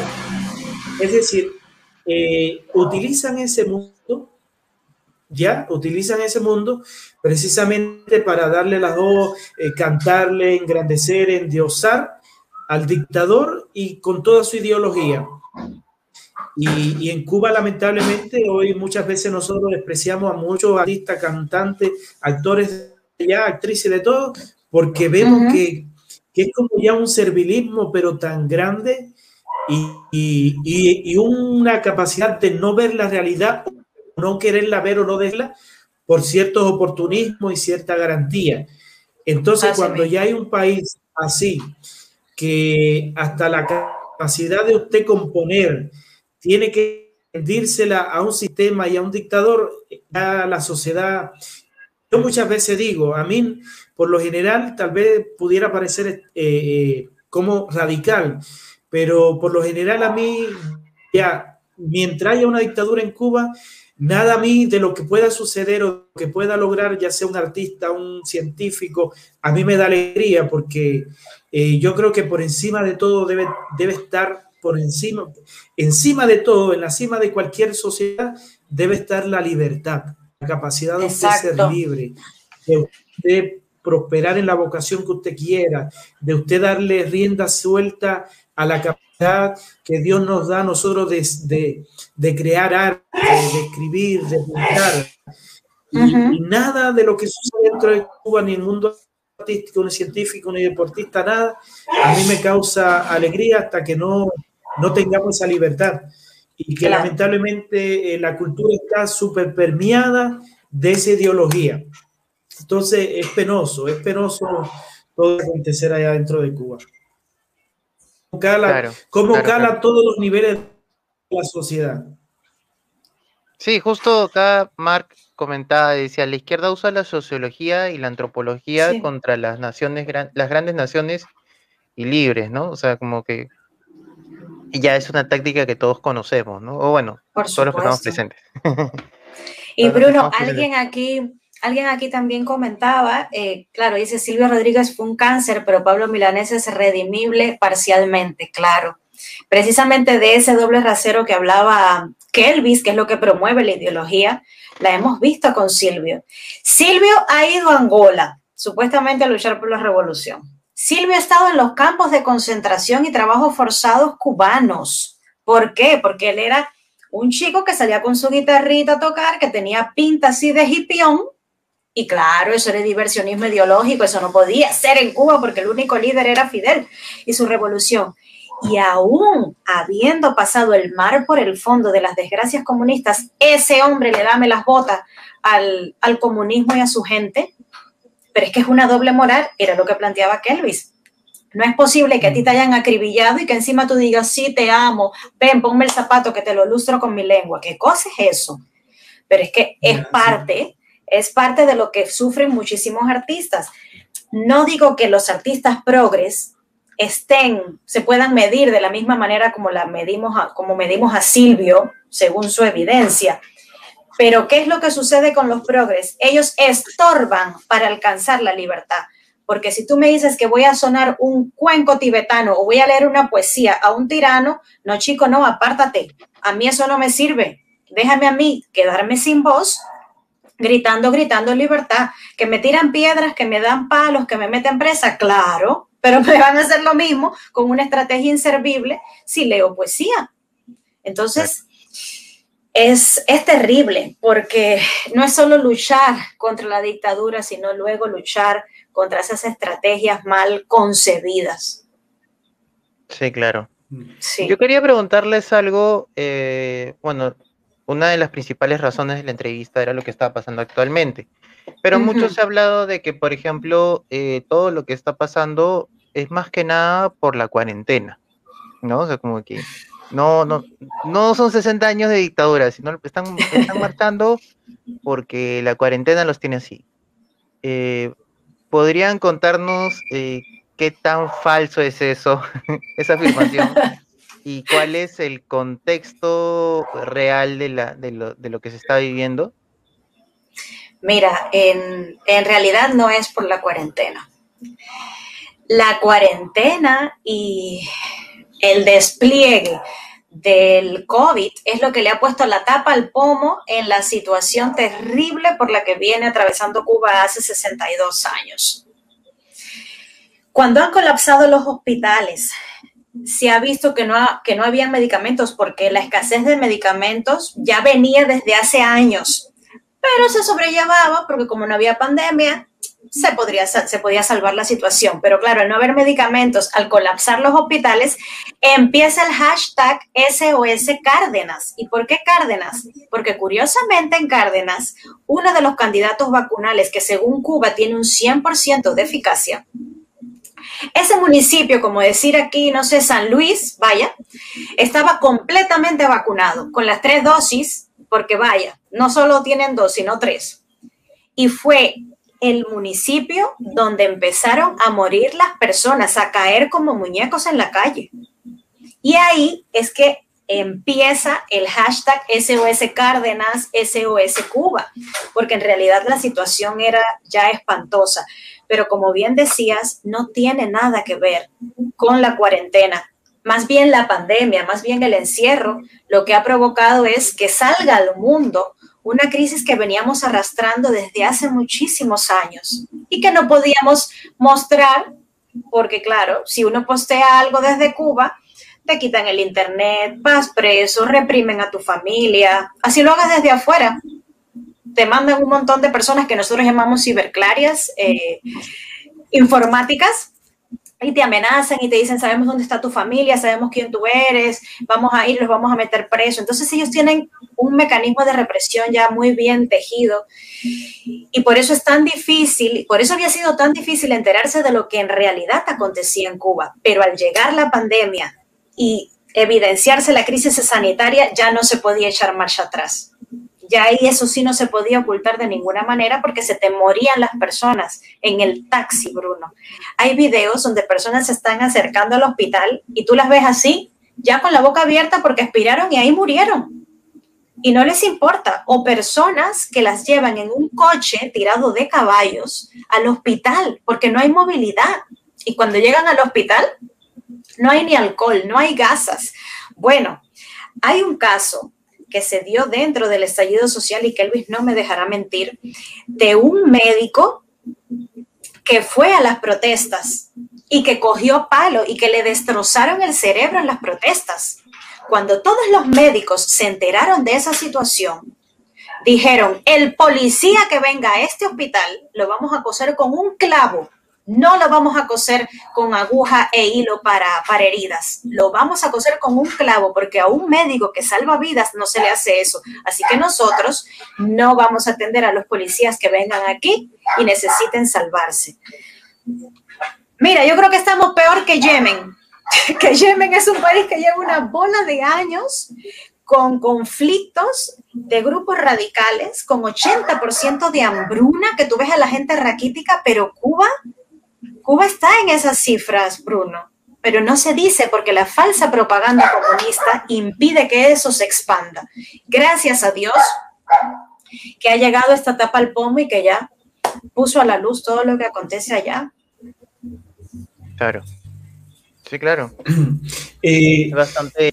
Bruno, Bruno y Carmencita, bueno, mira, eh, ese intento de que yo creo que es, eso es una, un intento bien, eh, bien oficialista, ¿no? De allá dentro de, los comunistas, querer decir que ha sido producto de la pandemia. Porque producto de la pandemia, todo hemos visto en países incluso democráticos que se le acusa tal vez a, a los dirigentes de mal manejo, a los ministros de salud tal vez de inoperancia y todo eso. Y sería como intentar equilibrar eh, todo eso o equipararlo a lo que ha podido suceder en cualquier país. Chile, en Perú, hubo reclamo y protesta por mal manejo, eh, pidiendo destituir presidente, quitar ministro de salud pública, cuántas cosas. Pero en Cuba no sucedió, no sucedió eso. Aparte, son más de 60 años de hartazgo de un sistema totalmente de opresión y que en medio de una situación tan complicada tratara de mantener a su gente dentro de las casas y sin comida, ya eso sería pero demasiado. Entonces, por lo general, también están culpando al, bloqueo, que es culpa de Estados Unidos, porque siempre esa falacia que ellos inventan, porque, bueno, Rudy Carmencita sabe que ha dicho que, el comunista siempre es ternista, que todos los problemas que se le crean al comunista viene de un, de un ente externo, no es, no es culpable, no son culpables ellos, ¿entiendes? Así que eso, usted va a ver ese manual todo el tiempo. Siempre es culpa de, alguien de afuera, no mal manejo de ellos, no falta de liderazgo ni nada de eso. Y entonces, tratar de reducir la crisis que está atravesando a Cuba o lo que ocurrió el 11, el 11 de julio, este movimiento eh, eh, civil que se levantó a pedir libertad, eh, sería un horror mm, equipararlo a eso y también sería una falta al pedido que está haciendo el pueblo cubano. Sería como reírse al verdadero latido y pedido del pueblo cubano que es libertad. Las personas que salieron en ese, ese día que empezaron a salir fueron personas con su chancleta, su cutara en la mano, eh, las personas que no reciben ningún tipo de ayuda de afuera, remesa, que no tienen familiares afuera, porque por lo general los que tienen familia afuera le piden más bien a uno que se calle para no tener problemas ni ellos ni nosotros, mientras tanto ellos viven un poquito mejor que los demás. Entonces sería algo ridículo nosotros quedarnos con que eso fue producto del COVID. No, es producto a un pueblo que ya está cansado desde hace mucho tiempo y que su corazón está latiendo, que necesita y quiere y merece libertad. Tengamos eso presente y hace falta eso decirlo bien alto. La COVID ha causado dificultades donde quiera, pero Cuba lo que está pidiendo es libertad. Libertad, Bruno. Claro. Inclusive acá hubieron bastantes personajes que decían que en Cuba no tiene nada que ver eh, el, gobierno porque pues, nos comparaban con, nosotros y decían, pero Perú también le ha ido mal en la cuarentena, ¿no? y, y, tratan de justificar lo que está pasando allá. Claro, totalmente. Claro, pero, pero, es, que, es que esto es una cosa, el mundo hace ya, va a ser ahorita dos años en, en, en diciembre, ¿no? Que se está combatiendo con algo que, no se conocía, que no se tenía ningún tipo de protocolo para este virus, para las mutaciones que ha hecho este virus, nadie lo conocía. Claro. Si fue intencional o no, eso es discutible, pero, pero de que no había ningún gobierno, esto ha sido un, problema transversal. No hay ningún color político, se ha quedado excepto. Lo que sí le han sacado mucha ventaja y sobre todo los progres, para entonces hacerse la víctima que ahora los países con, inclinación al progresismo eh, no tienen acceso a esto, no tienen acceso de, de, cortarle la cabeza a todos los presidentes electos democráticamente en distintos países, lo han pero aprovechado suficiente. Cuando el sector de, de, derecha lo que ha estado enfocado en cómo cuidar a su población, cómo asistir y escuchando opiniones para, para poder asistir a la gente. Y ellos no, dando candela, eh, destruyendo por acá y dando palo. Entonces. Claro. Claro. Yo te quería preguntar algo porque, este, a los dos, más que nada, quería preguntar porque, eh, bueno, cuando quise hablar del tema desde un inicio, es porque había muchas cosas que no, no se podían confirmar lamentablemente por la, naturaleza del caso, ¿no? Eran cosas como, por ejemplo, que los enfrentamientos no, no, son pacíficos, o sea, son, son enfrentamientos ya con un nivel de violencia alto, ¿no? Son, son gente de, de, la, de la misma ciudad pero se comentaba cosas como, por ejemplo, que venía ayuda desde Miami con balsas que regresaban con, gente armada o este o no necesariamente había intervención extranjera, pero sí mucho de, ese tipo de ayuda. Es como que yo, yo quería más o menos aclarar qué es lo que qué, es lo que se sabe, ¿no? Porque ustedes conocen, no sé si conocen a, a, a Omar, Omar Isaac. Él sí, suele, comentar, él suele publicar, ¿no? De que, por ejemplo, ha muerto tal, tal político, tal este, general, claro. Claro, tal general, tal, tal funcionario público y todo. Y, no, tampoco es como para ponerle en duda lo que él publica, ¿no? Sé que él tiene una fuente, pero sería bonito que, que, nos podrían aclarar, ¿no? ¿Qué es lo que, qué es lo que ha pasado, ¿no? O sea, que, que tanto, que, qué tanto se puede confirmar, ¿no? O, sea, o por ejemplo el tema de las balsas, ¿no? Como le digo, ¿qué, qué, es, qué es, lo que se puede confirmar? Mira, te comento. En realidad la represión en Cuba, como mencionabas eh, al inicio, es atroz hay videos eh, donde identifican a las personas que han estado en la marcha, porque claro, también como tenemos tan poca cultura como cubanos sobre marchas, en vez de ir cubriéndose toda la cara, han ido solo con mascarillas. Entonces identifican a las personas, entran los policías armados, no, ¿qué policías? Como los SEALs norteamericanos, esa gente así de élite, son los que entran a las casas, han matado a los padres de familia y los arrastran como chanchos, así dejando una estela de sangre. Y se lo llevan, no importa si el bebé lo vio, si la mujer estaba ahí, la abuelita, no importa si alguien infartó por esa escena. Ellos igual lo hacen porque imagínate, eran contrarrevolucionarios pagados por la CIA en las manifestaciones. Entonces, a ese nivel ya de represión estamos hablando. En cuanto a lo de las balsas, Inicialmente eh, se pensaba que eso se podía hacer, pero el exilio cubano norteamericano y bueno, y en general, no puede ir a Cuba con sus embarcaciones. Uno, porque las leyes norteamericanas lo prohíben. De hacerlo, las personas que lleven esas balsas o, yates o lo que sea, embarcaciones, van presos 10 años y encima eh, les quitan las embarcaciones y les ponen una multa.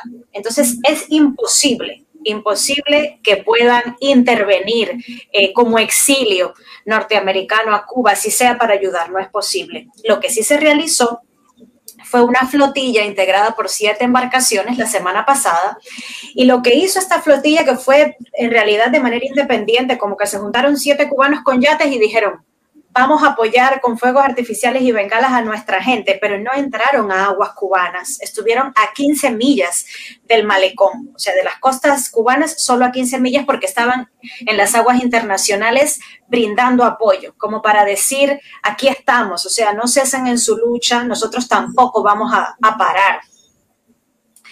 Y lo que estamos exigiendo, además de libertad, es una intervención también humanitaria. Sabemos que hay riesgos con intervenciones humanitarias y militares, pero ante la situación caótica, ante la crisis que hay en Cuba en este momento, no hay otra salida. Necesitamos que los buques hospitales se establezcan ahí en las costas y que, que, puedan atender a los cubanos que están desprovistos, están desamparados de cualquier tipo de atención. Y eso es lo que, lo que en realidad te estamos pidiendo. No sé si se me escapa algo más de lo que preguntaste. A ver, Kelvis, ¿de qué aportas? ¿Qué nos puedes sí, sí quería, quería, quería añadir eh, ahorita en medio de la conversación dije que eh, es un modo, modo operandi de los comunistas. Ellos llegan con herramientas democráticas y después lo, que hacen es respetarla y eliminarla. Y este tema de las embarcaciones con cubanos que puedan llegar hasta las aguas eh, marítimas pertenecientes ya a Cuba o que puedan tocar la isla, es algo que precisamente el dictador Fidel Castro lo hizo en el año 57, la expedición del yate Granma Carmencita, que salió desde México con armamento y rebeldes terroristas. Llegaron, se internaron en la sierra y después de un intento, que fue la, la batalla de la Bahía de Cochino o de Playa Girón en el año 62, que fue un ejército de cubanos eh, preparados, que se prepararon y salieron en embarcaciones, porque hasta ese momento se permitía, fueron para Cuba a hacer una intervención, a hacer lo mismo que él había hecho. Eh, después de esa derrota, que a esos, yo, ellos le llamaron mercenarios, eran cubanos, lo intercambiaron con el gobierno norteamericano por leche condensada y comida. Oiga, escuche para acá. Entonces, después de ese año, después del año 62, ellos se encargaron de mover eh, de manera internacional que Estados Unidos llegara a un compromiso con Cuba de no permitir que ningún cubano saliera en embarcaciones e ingresara a Cuba. De hecho, que aún un cubano que compre un, un paseo en, en uno de estos cruceros que llegaban a Cuba, por usted ser cubano, usted no puede atracar en ningún crucero a tierra cubana, siendo usted cubano. Es decir, esto de las embarcaciones que se preparan de Estados Unidos y van para allá con armamento y hacer sabotaje y hacer, eso es una falacia, porque legalmente no lo hace. Incluso ahora estos cuatro yates que fueron hasta aguas internacionales, no me acuerdo cuántas millas, iban escoltados con una con guardia frontal estadounidense para asistirle en cualquier, en cualquier eh, dificultad que hubiera, o también para impedirle que ellos pudieran cruzar agua cubana. Ellos lo tenían bien claro. Es decir, que es una falacia eso de que vayan cubanos a, hacer subversión o acto de terrorismo, como ellos le llaman acá. Y de eso se, se, encargó precisamente el dictador Fidel Castro, porque sabía que esa era una, una debilidad de cualquier isla, llegar en una embarcación. Claro. ¿Ya? Entonces, descartemos eso y, y dejémoslo bien claro. Por ley, ningún cubano, ni en un crucero de turismo, puede llegar a un puerto cubano, por ley.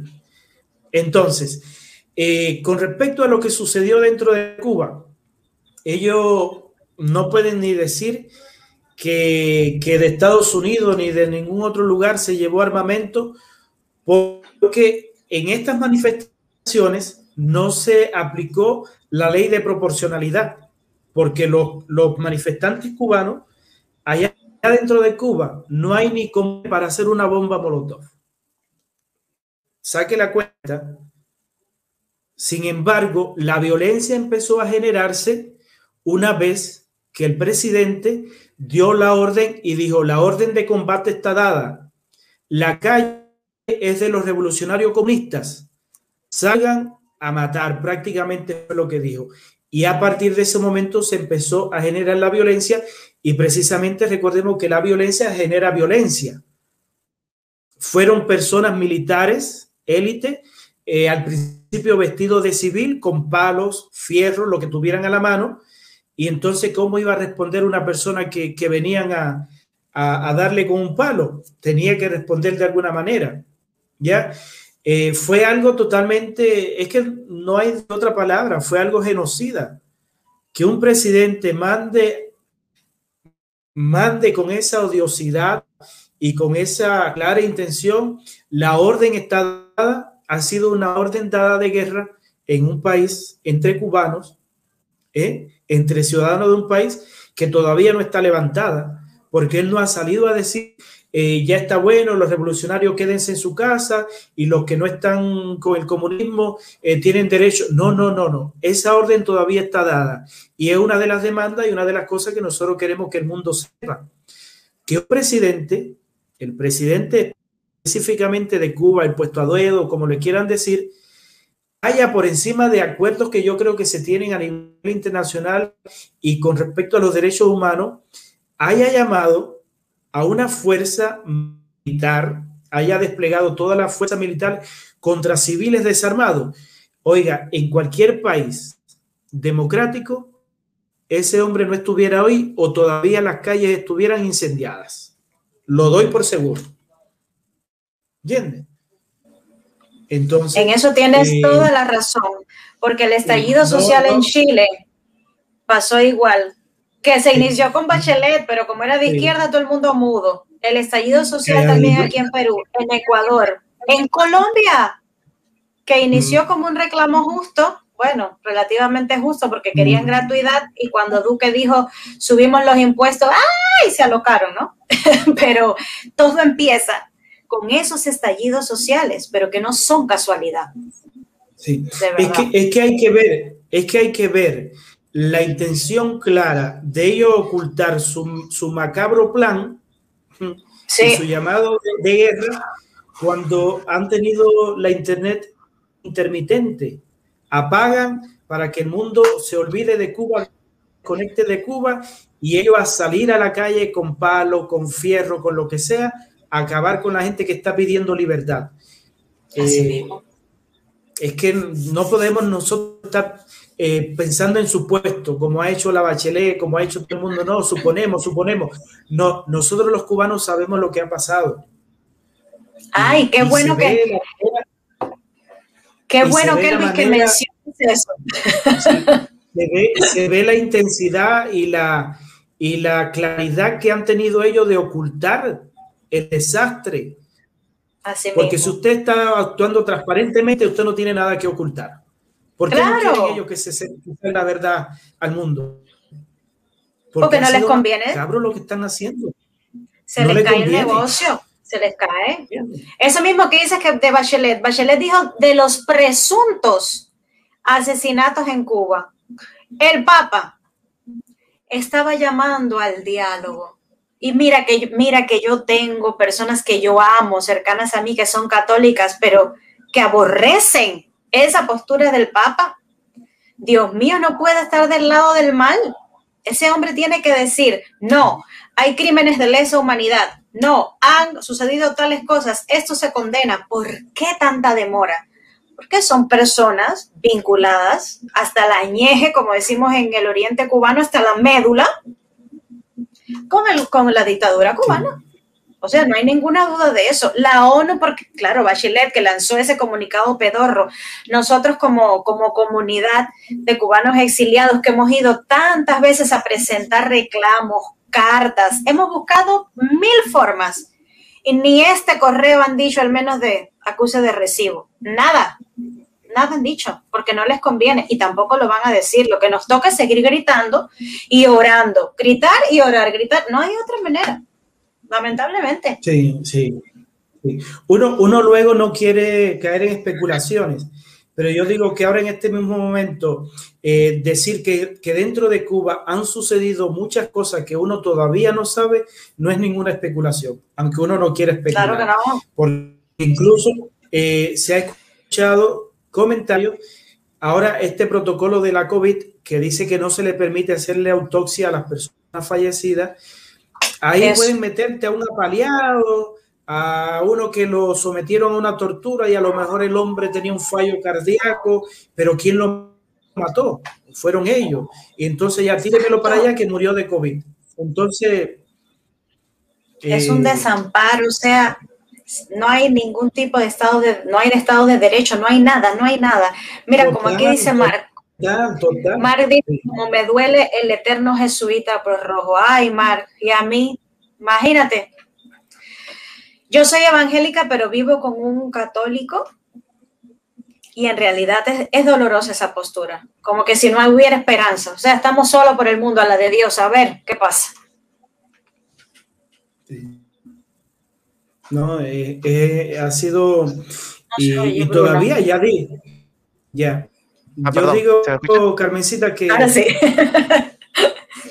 desde el día, desde el día 11, desde el día 11 dentro de Cuba todavía hay una orden de guerra porque sabemos por, lo, por, por, muchos vecinos, amigos que han podido comunicarse, que están todavía ordenando eh, a los trabajadores estatales. Recordemos que allá todo, la mayoría de las industrias, bueno, la mayoría no todas las industrias son del Estado, por lo tanto ahí también hay un problema eh, que bueno, en otra ocasión tal vez pudiéramos conversar cómo el mismo Che sí, toda esta ideología o lo, la, las coordenadas guevarianas, que ah. los trabajos, no importa lo que usted produzca, siempre y cuando hable de política y afina la política de ellos, eso es lo importante, ¿entiende? Entonces a los trabajadores lo están ordenando a contar de palos para que, si ven cualquier acto de desobediencia que a ellos le, le concierne como desobediencia, pues le caigan palos, eh, los ponen a velar los parques públicos fuera o dentro de sus horarios laborales, le toman la asistencia, lo hacen ir a actos de, de manifestación le toman fotos y después nosotros vemos la propaganda, aquí el pueblo reafirmando, la, pero es que los obligan, porque si no van, es un día ausente al trabajo y pueden perder hasta su trabajo. Es una maquinaria, pero claro. terrible, terrible. Claro. Sí, este, perdón, no me había dado cuenta que tenía el, micrófono. eh, solo quería aclarar, eh, Bachelet tiene, claro, Bachelet tiene un cargo eh, en una, creo que es la, la OEA, no estoy, la ONU. si me equivoco.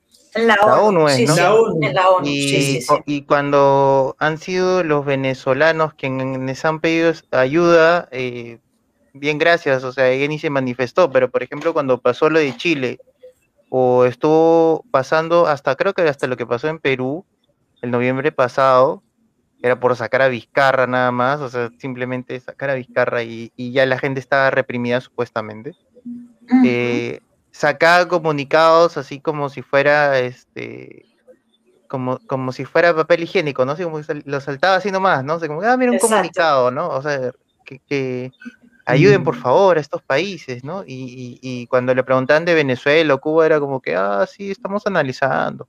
Claro. Mira, lo que yo quería decir era, era que este yo hace rato, como te comenté, ¿no? Quería comentarte después lo de que estaba pasando en Chile porque Chile creo que es el ejemplo claro de lo que se podría decir es, no es el primer estallido social, creo, pero sí creo que ha sido el más sonado en todo lo que es Latinoamérica o Hispanoamérica. Entonces se ha repetido de alguna manera eh, e-, ese, ese sentir de, de, la gente, ¿no? Porque, por ejemplo, en Chile es por, un, el, por el tema del, de los, del subterráneo, ¿no? O sea, que no tenía tanto sentido. Y al final se volvió como que una lucha de, de clases por el tema de que, de que algunos ganan menos, ¿no? Eh, por ejemplo, en Perú, en Perú fue más que nada porque habían sacado un presidente corrupto, ¿no? Y mm, creo que es el, en Perú ha sido el que menos sentido tiene. Colombia, Colombia, ha sido eh, esto de los impuestos que yo entiendo el que se molesten por este, eh, por esto, ¿no? Lo, de este la subida de impuestos, pero tiene un sentido y yo lo entendí desde un principio. Ahora, en la página de Facebook, a mí me han hecho leña todo el tiempo cada vez que he hablado de estos temas, porque, por ejemplo, no lo notan, ¿no? les digo, miren lo que está haciendo la izquierda, y salen con que no, no es una marcha de izquierda, es una marcha del, también gente de derecha, que obviamente no está enterada de esa derecha de lo que está pasando. Y, pues este, a mí me han achacado, pero yo este, no, no de manera contenta, obviamente. He mostrado, miren, miren, hace un año dije que a Chile le iba a ir mal y miren ahora la asamblea. Ya tenemos una asamblea constituyente con lleno de, con, mayoría comunista, ¿no? Qué curioso. Eh, ahora en mm. Colombia se está lanzando Petro, eh, Perú, este, ya tenemos a Castillo, ya no podemos, ya no podemos salir de eso, ¿no? Y te quería preguntar, ¿qué Luis, este, cómo tú lo, has vivido esa, ese año? Creo que ha sido un año del, del, despierte chileno, del, de, como me dijo un, un este como me dijo un, un venezolano, un, un santiagazo, porque como él era de, Caracas, me decía, yo he visto el, yo he visto el, santiagazo de Caracas y el, el santiagazo de, Chile. ¿Cómo lo viviste y cómo este, trataste de hacer entender a la gente? Porque supongo que también este, en tu círculo has tenido que explicar a las personas qué es lo que realmente se estaba viviendo, ¿no? Sí, sí.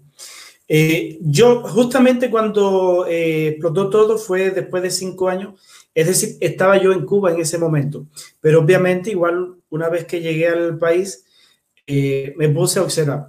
Mira, esto de, decir que fue por, por un, unos 30 pesos creo que le subieron al, al, al metro o al costo del transporte, que por cierto funciona, es uno de los mejores acá en, América Latina, el metro chileno, sería como, como reducirlo a todo. Y pudiéramos decir que, que esa es como la chispita, pero en realidad, ¿qué tú vas a poder esperar en un país o en cualquier sociedad donde se esté constantemente exacerbando esta lucha de clases? Lucha y no el, progreso social en la totalidad. ¿Ya? Convengamos en algo. Una cosa es exacerbar o hacer crecer, estar, estar eh, removiendo esa agua de la lucha de clase, que es un caldo de cultivo para el comunismo, para el socialismo, es un caldo de cultivo. Cualquier cosa en una sociedad que ya esté tan encrispada, y que hayan personas que abusando de estas herramientas democráticas estén constantemente atacando al capital, constantemente victimizando al trabajador, constantemente victimizando también al que la sociedad tal vez ha caído en el vicio, ha caído en una situación. Que usted puede esperar. Y no vamos a decir que no hay situaciones o demandas que son legítimas, sí las hay, pero la forma en que el progresismo y el socialismo y el comunismo, toda esta gente tratan de resolver las situaciones es lo, es lo cuestionable y es lo complicado. Porque podían verse hecho reformas. No toda la destrucción de más de un año y medio eh, con todo lo que se venía, esta lucha de clase constantemente ahí sembrándosela a la gente, que usted no puede tener el auto del año porque usted es un trabajador, que los ricos son los que se roban su plata. Qué rico, yo le he preguntado a algunos aquí, ¿qué, ¿cuál de esos millonarios se ha metido a tu casa a robarte algo? Y ahí ustedes ven, ustedes ven la inteligencia. Y repito, no digo que no hayan reclamos y demandas que sean legítimas. Lo cuestionable es la forma de cómo se llegan a visibilizar y cómo la están utilizando también todos estos movimientos para echar a, echar a perder e ir en contra muchas veces de la voluntad democrática de los pueblos. Ahí es que está el problema. ¿Ya? Porque esos 30 pesos no, mire, esos 30 pesos que subieron al metro se podían haber resuelto, ¿ya? Sin destruir 83 estaciones del metro. Exacto. Se podían ver resueltos. No, sin destruir, inclusive. Perdón, quería agregar algo, discúlpame. Este, algo que me comentó un amigo chileno, eh, que lo, tuve aquí en una transmisión hace unas semanas, dijo, es raro, o sea, se entiende que haya este, una revuelta, ¿no? Pero curiosamente, en una noche a la misma hora, varias estaciones, por no decir todas, fueron atacadas a la misma vez. Mm, mira eso no es normal, eso es planeado. Y eso no se habla, amigo. En una sola noche, en la misma hora, fueron atacadas más de una estación a la vez. Perdona, te corté. Ah, buen dato, ¿ah? Esto, de, la, de la nueva constitución lo planteó la Bachelet. Mm. Siendo curiosamente, eh, lo planteó ella, en su gobierno lo dejó así como tiradito y venían las organizaciones y, exagerando todo esto, que, este país, oiga, cuando en este país la cosa funciona, caballero. Yo he conversado con peruanos y me dicen, acá las cosas funcionan. ¿Ya? Eh, eh, usted puede ir a comprar comida donde mismo compra un carabinero. ¿Dónde está? Es verdad, hay cosas que habían que mejorar, pero comenzar una constitución de cero, eso está muy sospechoso. ¿Ya?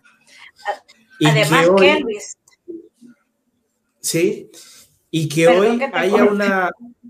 No, y que hoy haya una, una, eh, una asamblea o una constituyente Terrible, predomine entre la lista del pueblo, los independientes, eh, Chile Dignidad, toda esa lista, y predomine totalmente el sector de la izquierda, y lo están haciendo de una forma, pero se están imponiendo tanto que la verdad que es muy complicado. Y igual esa constitución que ellos logren elaborar va a llevar un plebiscito, pero la verdad es que el ambiente está tan, tan encrispado que en una sociedad, repito, en una sociedad donde usted esté constantemente desdeñando los logros y exaltando ese eh, conflicto de clase o,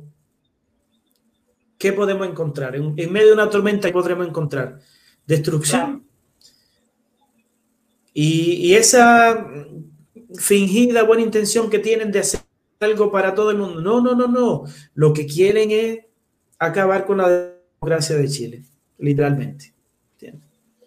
Era lo que hablaba. Era lo que hablábamos hace un tiempito, ya no me acuerdo cuándo, Kelvin, porque como hablamos todos los días, ya no me acuerdo cuándo fue, pero, pero recuerdo que yo te comentaba, Kelvin, ¿cómo es posible que quieren echarse abajo una constitución que ha sido la más reformada en la historia de Chile, que el último que, la reformó, que al menos firmó esta reforma, fue un presidente de izquierda, Lagos, creo, si, si mal no recuerdo, que encima la estadística muestra que de un 68% ha disminuido la pobreza a un 8%, llegando a ser casi comparable a, algunos de los países nórdicos. Entonces, ¿por qué tirarse abajo algo que ha funcionado? Está bien, habrán incisos que cambiarle. Yo no digo que no, como la de Perú también, habrán cosas que cambiarle, pero no quitarla de raíz y hacerla nuevamente. Eso no tiene sentido. Sí. es que las constituciones no son rígidas. Las constituciones no son rígidas y según va pasando el tiempo, eh, hay muchas cosas, por lo menos tal vez temas tal vez como económico o algo así, habría que irlo cambiando de legislación, de, pero, pero lo fundamental, que es la garantía, la garantía de cualquier país, poder vivir, eh, poder vivir y disfrutar y construirse en democracia es lo que está en juego aquí hoy en día. En democracia. Niño, pero claro. y la sarta de, la sarta de delincuentes que, tienen ustedes en la asamblea. en esa asamblea constituyente, que no, el día que inauguraron la asamblea constituyente, no saludaron a la bandera, no cantaron el himno.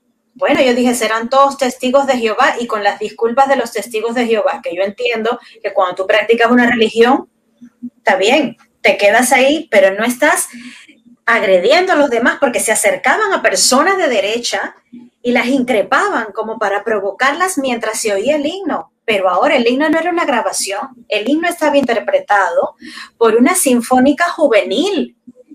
¿Cómo se siente un artista que va a representar un país y que encima hay gente delincuente, porque de verdad que no tiene otra, otro calificativo esa sarta de delincuentes de la constituyente, y que atenten contra esa presentación. Eran niños, eran niños adolescentes interpretando el himno de un país. Todo Chile se sentirá representado por esa melodía. Y la sarta de delincuentes increpando a los que cantaban el himno y saludaban la bandera. De verdad, Dios que me perdone, yo soy evangélica, pero con esa gente es fuego. Esa gente no va a entender, ellos son obtusos mentales, con esa gente es fuego. Es que, es que hoy en día eh, creo que ya estamos en el día, mañana estaríamos en el día 22 de verse ya constituido la, constituyente. Y, y, justamente ayer desertó una constituyente de la lista del pueblo porque mm, dice que no, no, no, no concilia eh, como lo menos que se han representado en ese sector de lo constituyente el sentir del pueblo y que ella no puede estar de acuerdo a que a pensar como una masa, ya que ella no va así de esa forma, así lo declaró, que ella de esa no siente que ella de esa forma está consciente que no va a ayudar a representar al pueblo en su totalidad, porque lo que ah, está sucediendo es que dentro de la constituyente, las distintas listas o los distintos sectores se han incrustado y lo menos que hay es, un diálogo para construir. Porque ya está en la mente de las personas esa lucha de clase, eh, que tenemos que ir en contra del capital, y como allá el lema que dicen que basta ya de, de pobres en un país tan rico, oiga, lo ah. más que va a haber va a ser pobres. Claro, igualmente pobres, todo el mundo. todo el mundo igualmente pobres, qué bonito. Así mismo. Sí, claro. Así mismo. No, no, este, lo que, este, o sea, curiosamente, ¿no? O sea, en todos los países de, Sudamérica ha pasado bien común que es que la derecha ha estado bien leve o casi ni, ni, ni la podías notar, y han estado una izquierda media mercantil gobernando en todos los países y ha estado reforma, reforma, reforma, reforma, o sea, como lo que explicas con Chile, con Laos, por ejemplo. Aquí hubo varias reformas eh, desde Toledo, si no me equivoco, desde el 2000 hasta ahora, y es como, yo, yo siempre le explico algo como que, eh, o sea, tampoco es que la, constitución inicialmente era súper liberal, súper eh, eh, pro mercado ni nada, o sea, pero era un, buen inicio, ¿no? Pero lo que pasa mucho es que hay un crecimiento, sí, pero por ejemplo, ya cuando comienza a intervenir la izquierda o los socialistas, es como, yo lo tomo de ejemplo como, digamos, este, un partido de fútbol, ¿no? Todos sabemos las reglas, todo, pero por ejemplo agarran y dicen, oye, yo este, no tengo, este, yo no soy profesional y vamos a jugar contra Cristiano Ronaldo. Modifícate un poquito la ley para que yo pueda jugar contra Cristiano Ronaldo. Entonces le dices que Cristiano Ronaldo tiene que cojear para jugar. Y si yo meto gol, vale dos goles. ¿No? Y viene otro que, por ejemplo, está en silla de ruedas. Bueno, si yo estoy en silla de ruedas, este, eh, nadie me puede tocar, por ejemplo, nadie, puede, nadie me puede quitarme el balón. ¿no? Entonces va modificando, va modificando. Y tanto lo modifican que al final tú ves y dices, esto ya no es fútbol, esto ya no, ya no, ya no me sirve, ya no es, ¿no? Entonces lo que han hecho es deteriorar, deteriorar, deteriorar. Y la constitución la, la, ves tan modificada o, o, las ordenanzas, los reglamentos, las, las intervenciones a las empresas, los impuestos están altos, ¿no? Que hay un crecimiento limitado que se queda ahí, ¿no? Y ya no, ya no crece el, el, crecimiento más lento que vas a ver, ¿no? Entonces la gente dice, obviamente yo no estoy ganando nada, ¿no? Y como hay una desconexión con la derecha, la derecha dice, bueno, nosotros estamos ganando bien, o sea, no todos, ¿no? Pero hay varios que están diciendo, nosotros estamos ganando bien, ¿no? Hay algo, la clase media particularmente, ¿no? Como que muchos ahora están en home office y home office y Netflix y ya están contentos, pues, ¿no? Y piensan que están en el 2010, ¿no? Están súper contentos de lo más normal. Y, y, eso ha chocado, pues, ¿no? Porque nadie ha sabido conectar las ideas, nadie ha sabido relacionarse, pero la izquierda sí ha aprovechado eso y sí ha, se ha conectado y se ha conectado con las marchas. Por Porque mucha gente no sabe para qué va. Y eso es, ya comentando específicamente Perú, me comentaban mucho que había gente que no sabía para qué iban, o sea, les habían dicho por redes, veían algo injusto, ya está bien, veían injusto que saquen a Vizcarra, por ejemplo, pero de ahí no sabían qué hacer. Y estaban en la marcha parados y, por ejemplo, les decían, ya hay que romper tal cosa, y, o alguien comenzaba a golpear cosas y se enfrentaba a un policía y reacción en cadena, pues, ¿no? Y se comenzaban a pelear todos contra los policías, ¿no?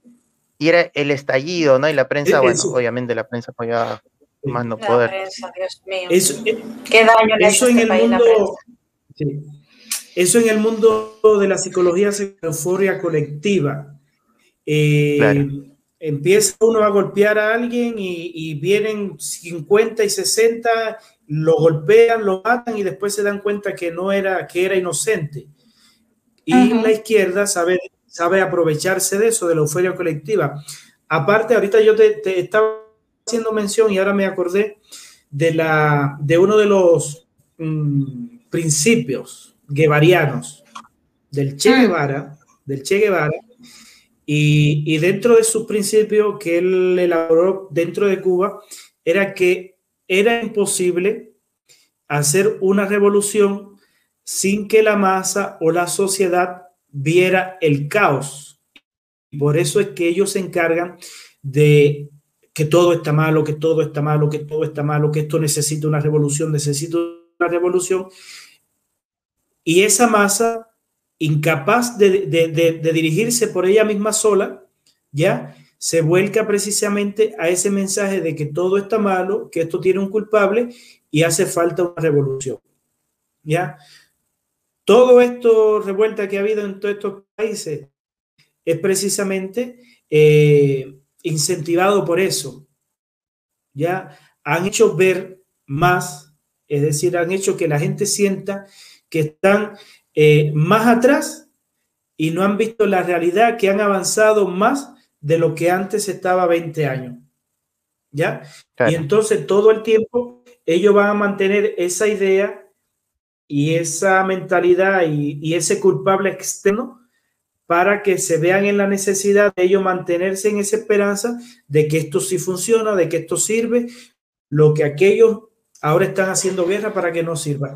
Y es todo una, eh, una concertación, Bruno y Carmencita, que uno no se da cuenta porque entre tanto la derecha está ocupada en que otros progresen, en esperar el resultado, ellos están pensando en que esto me molesta y que esto hay que hacerlo ver mal.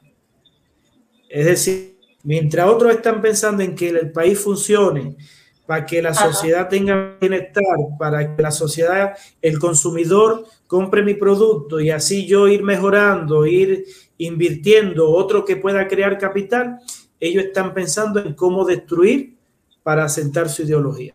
Esa es la realidad. Tal cual.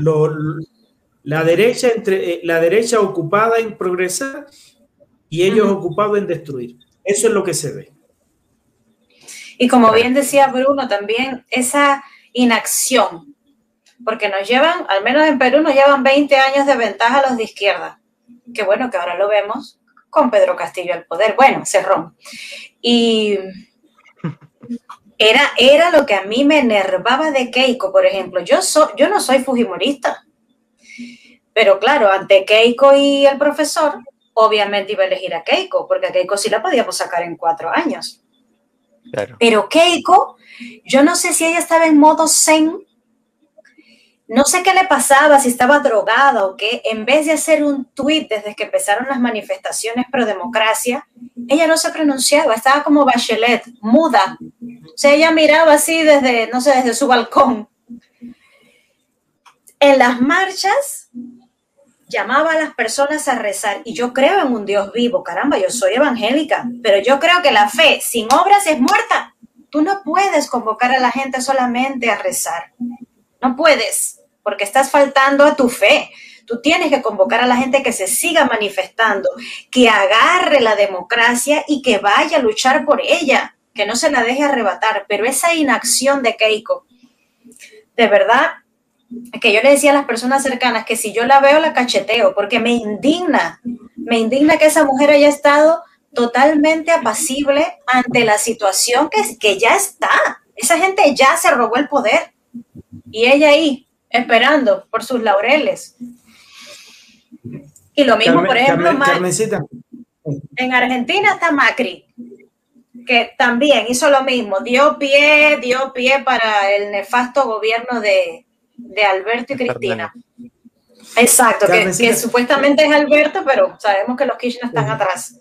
Dime, dime. Carmen, pero, pero, es que yo creo, es que yo creo que a cada sector político eh, los seres humanos respondemos conforme a nuestra, no sé cómo llamarle, eh, a nuestra filosofía de vida o a nuestra genética, no sé, porque el problema es, a lo mejor es un fallo de la izquierda y de, de las personas que respetan la democracia, es que se confían en las instituciones, Carmencita. Eso ha pasado, claro.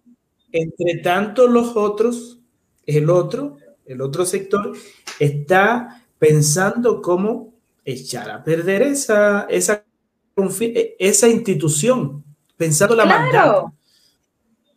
¿Entiendes? Claro que Entonces, eh, hay, si hay una, no sé, un ministerio de elecciones o una junta de electoral que fueron eh, uno, uno confiadamente, tal vez también igual de la forma que uno eh, opera o se conduce en la vida, uno cree que va a haber transparencia. ¿Entiendes? No, no cabe como tal.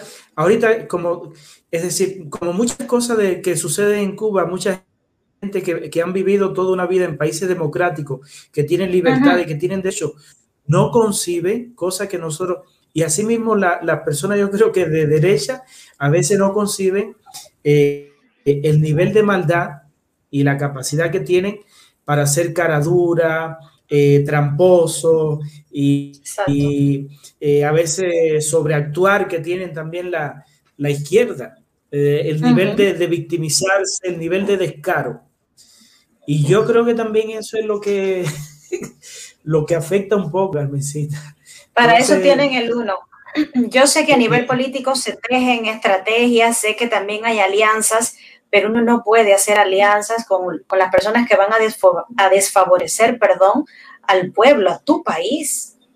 Por eso es que de verdad la inacción, por ejemplo, de aquí de Keiko me, me parecía increíble, increíble. También las pachotadas que soltaban otras personas de la derecha, como por ejemplo López Aliaga, que yo voté por él en la primera vuelta porque su plan económico me cuadraba y yo dije, voy a votar por él, pero como no es político, cuando ese hombre abre la boca, sí o sí tiene que lanzar una pachotada. Entonces, todo lo que ha construido ya lo, lo desbarata. Y tú ves un montón de gente atrás diciéndole que si no ha pagado las deudas, que si no sé qué, la prensa coludida para tirarlo abajo. Bueno, ha pasado. Claro, mm. y ha pasado en toda la región, porque pasó en Argentina, ha pasado en Chile, con la, con la gestión que está haciendo Piñera, por Dios, ese hombre, vaya, más pasmado no puede ser. Lo mismo en Colombia, Duque dándole en bandeja todo a Petro, al guerrillero formado por Fidel. O sea, se ve venir, se ve venir Vuelvo, Carmita, vuelvo a la idea, es que se ajustan a las herramientas y a las instituciones democráticas. Y si cruzan un hilito, y si cruzan un hilito, enseguida empiezan a acusarlo de violadores de derechos humanos, de anticonstitucionales. Eh, así mismo. Es que así mismo. Es, complicado. Es, que complicado. Es que tenemos el otro sector que son irrespetuosos, Carmencita. Por Totalmente. ¿Entiendes? Así sí, claro. Yo les quería, miren, chicos, primero que nada, muchas gracias por venir. Ya son dos horas. Si quieren la continuamos, sí, yo sé que ustedes tienen que. Sí, Bruno. No, no, yo por mí normal. ¿eh? No, yo por, mí normal, pero, me, pero me ha dado hambre. yo creo que la, la, energía que tengo así contenida eh, ante, ante la catástrofe política creo que eso me ha dado hambre. Porque claro, tampoco es que uno, uno no puede actuar como ellos, Bruno. Tú me ves así que a veces yo me lanzo lo más bajo y sin frenos y que de verdad necesito dominio propio, que bueno, es uno de los frutos del espíritu que Dios no me ha dado. Eh, pero, pero, yo entiendo que uno tiene que ir así con mesura y, y, ha sido de verdad un placer estar aquí. Ojalá se repita, Bruno. yo me he sentido como en casa, ha sido genial. No, no, yo, antes, yo quiero hacer una pregunta final, pero antes de eso quiero decirles eh, que estoy muy agradecido que hayan podido venir. Eh, que Luis ha sido una sorpresa porque Carmen me dijo, ah, eh, ¿puede, estar, puede estar un amigo, y yo como que ya, genial, Mientras más mejor. Este, yo los quiero volver a invitar porque tengo un amigo, que les comentaba, un amigo venezolano, que le, decía, él ha vivido todos los, los, los, los, los santiagazos que dice él, dos de Santiago de Caracas y uno de Santiago de Chile. Y, y pues él, él vive ahorita en España. Va a estar un mm. poco complicado el horario, va a ser sería más temprano con él. Sí. Pero de repente hacer una transmisión grupal con los tres y quien quiera apuntarse también está invitado para uf, venezolanos, cubanos, quien quiera apuntarse, peruano, todo.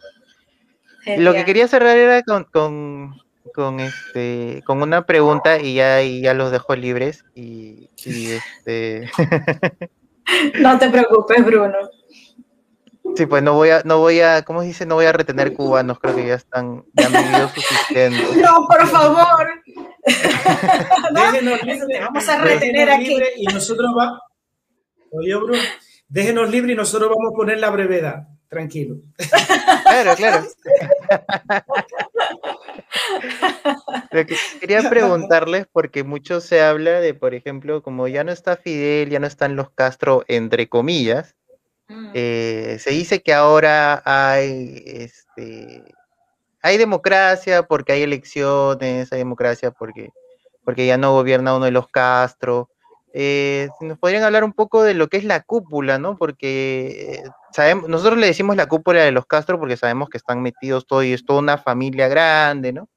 Pero si podrían contarnos, porque aquí dicen, ya empiezan la idea de ser oposición y creo que es el ejemplo más cercano para nosotros es Venezuela, que la oposición es este, la oposición arreglada, pues, ¿no? La que está ahí de pintura.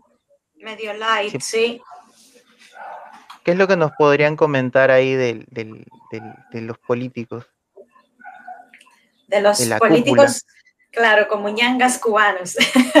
bueno, mira, ellos, ellos han sido calificados como empresa criminal conjunta por una serie de abogados y de investigadores desde el imperio yanqui que en realidad ellos ya ante cortes internacionales la han catalogado así, empresa criminal conjunta. Eh, los nexos con el narcotráfico son evidentes, son una mafia al poder, ya son una mafia.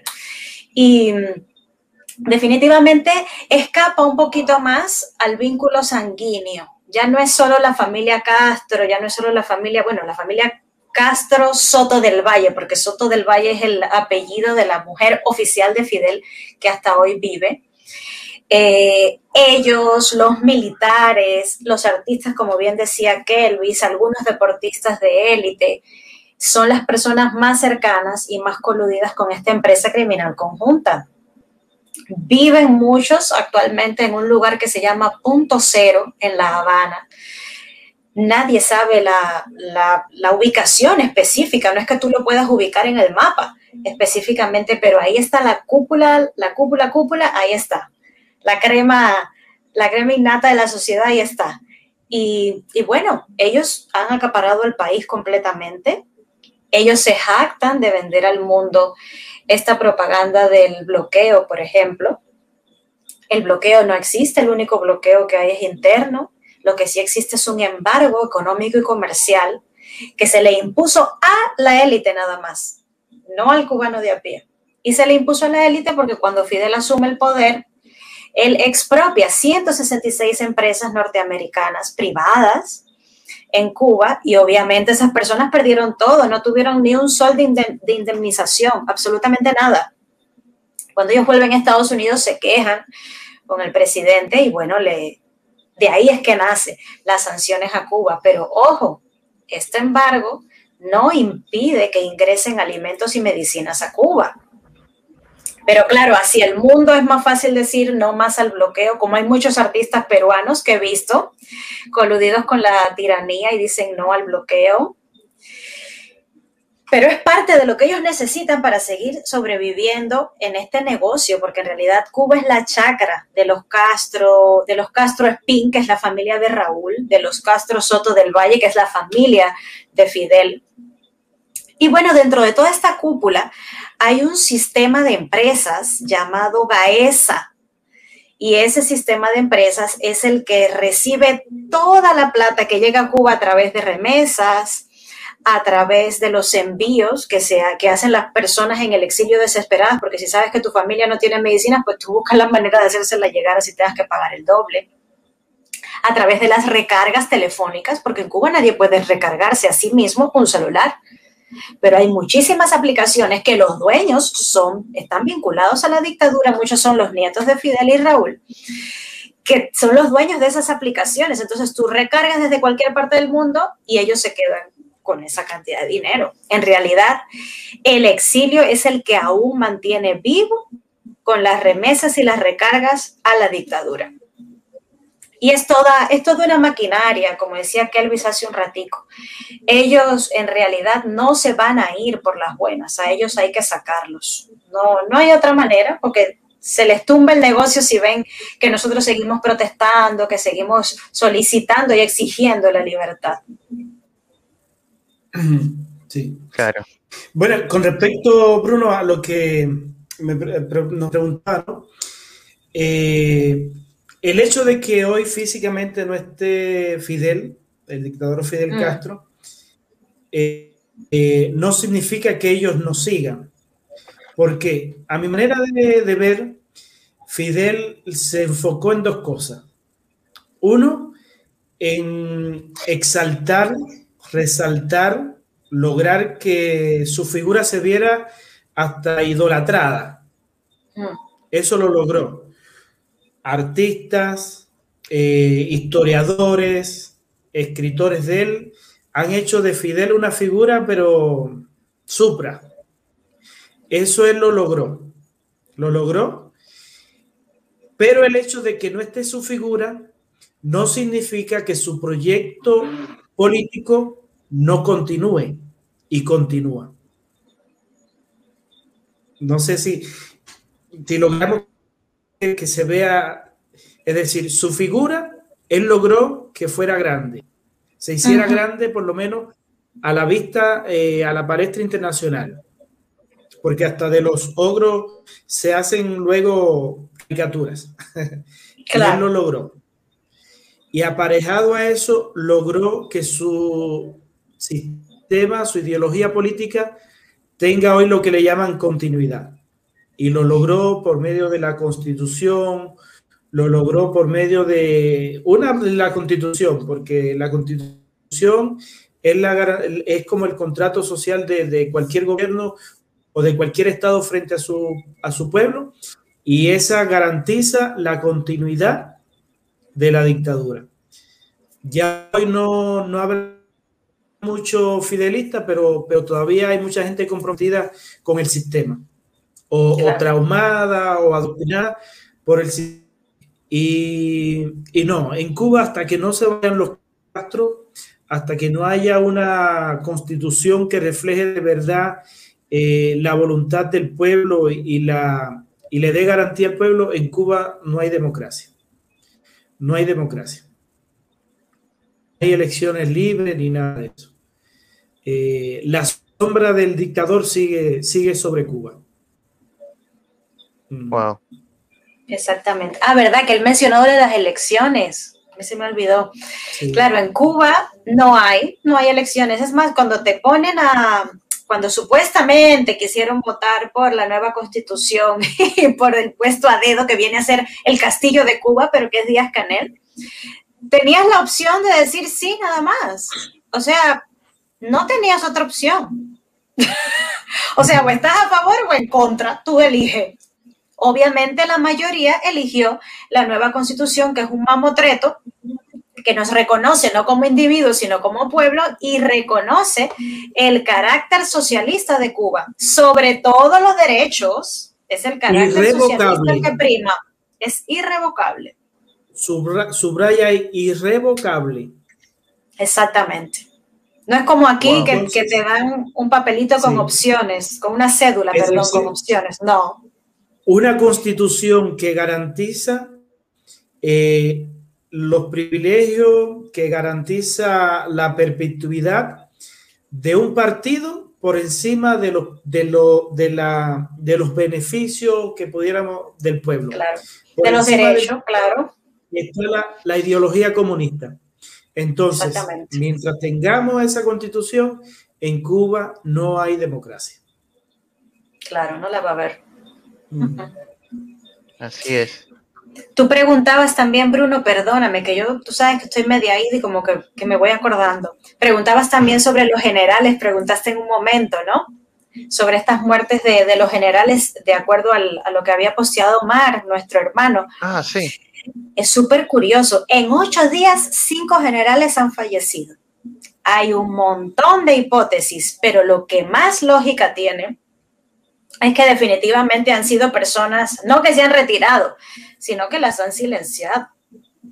O sabían mucho, o se opusieron a lo que está aconteciendo, poniéndose del lado del pueblo. Esas son, digamos, las versiones más lógicas, más cercanas a la realidad. Porque si casi un 100% de la población cubana está a favor de un cambio, no es casualidad que cinco generales hayan muerto en ocho días. No, no es casualidad. Y también están buscando estrategias para silenciar el pueblo. Yo justamente antes de entrar busqué el dato para mencionarlo. Mira, le están regalando a cada familia cubana tres kilos de arroz. Sabrá Dios qué tipo de arroz. Quizás es ese arroz vietnamita que se ponía más duro que una piedra cuando lo cocinabas. Dos kilos de legumbres, que viene a ser aquí menestras. 200 gramos de leche, que no va a ser la leche Gloria que hay aquí, que tú eliges si es light, si es entera. Allá es tipo en short. leche en polvo. Y 200, y, 200, gramos no es nada, ¿no? Y 200 gramos. Para una familia, imagínate si son ocho, en Cuba que las familias viven hacinadas por el problema de la vivienda. Dos kilos de tallarines dos latas de sardina y un kilo de azúcar. ¿Qué les parece el módulo familiar comunista para aplacar la ira del pueblo? Ya no saben qué hacer, están desesperados en realidad. Y por eso estos regalos pedorros que lanzan. Mm, impresionante. Es impresionante, de verdad. Yo quisiera, eh, eh, Bruno, perdón, antes de... hay una... hay una... Eh, cierto, cierta incomprensión, mm, tanto dentro de Cuba como fuera de Cuba, y también personas que eh, han estado al tanto del tema, pero que no conocen el contexto. Y es hablar acerca de lo que se está promoviendo y de lo que se está pidiendo y yo por lo menos lo creo que es una necesidad, una intervención humanitaria. que cuya intervención humanitaria, los organismos que tienen que ver con esto, hay varias interpretaciones, tanto jurídica como militar, como varias interpretaciones. Pero lo cierto es que sí debe ir acompañada de fuerzas de orden, obviamente con armamento. Eso, eso nadie lo puede solayar. Pero ¿por qué? Por ejemplo, en mi caso, yo veo que es necesario ahora.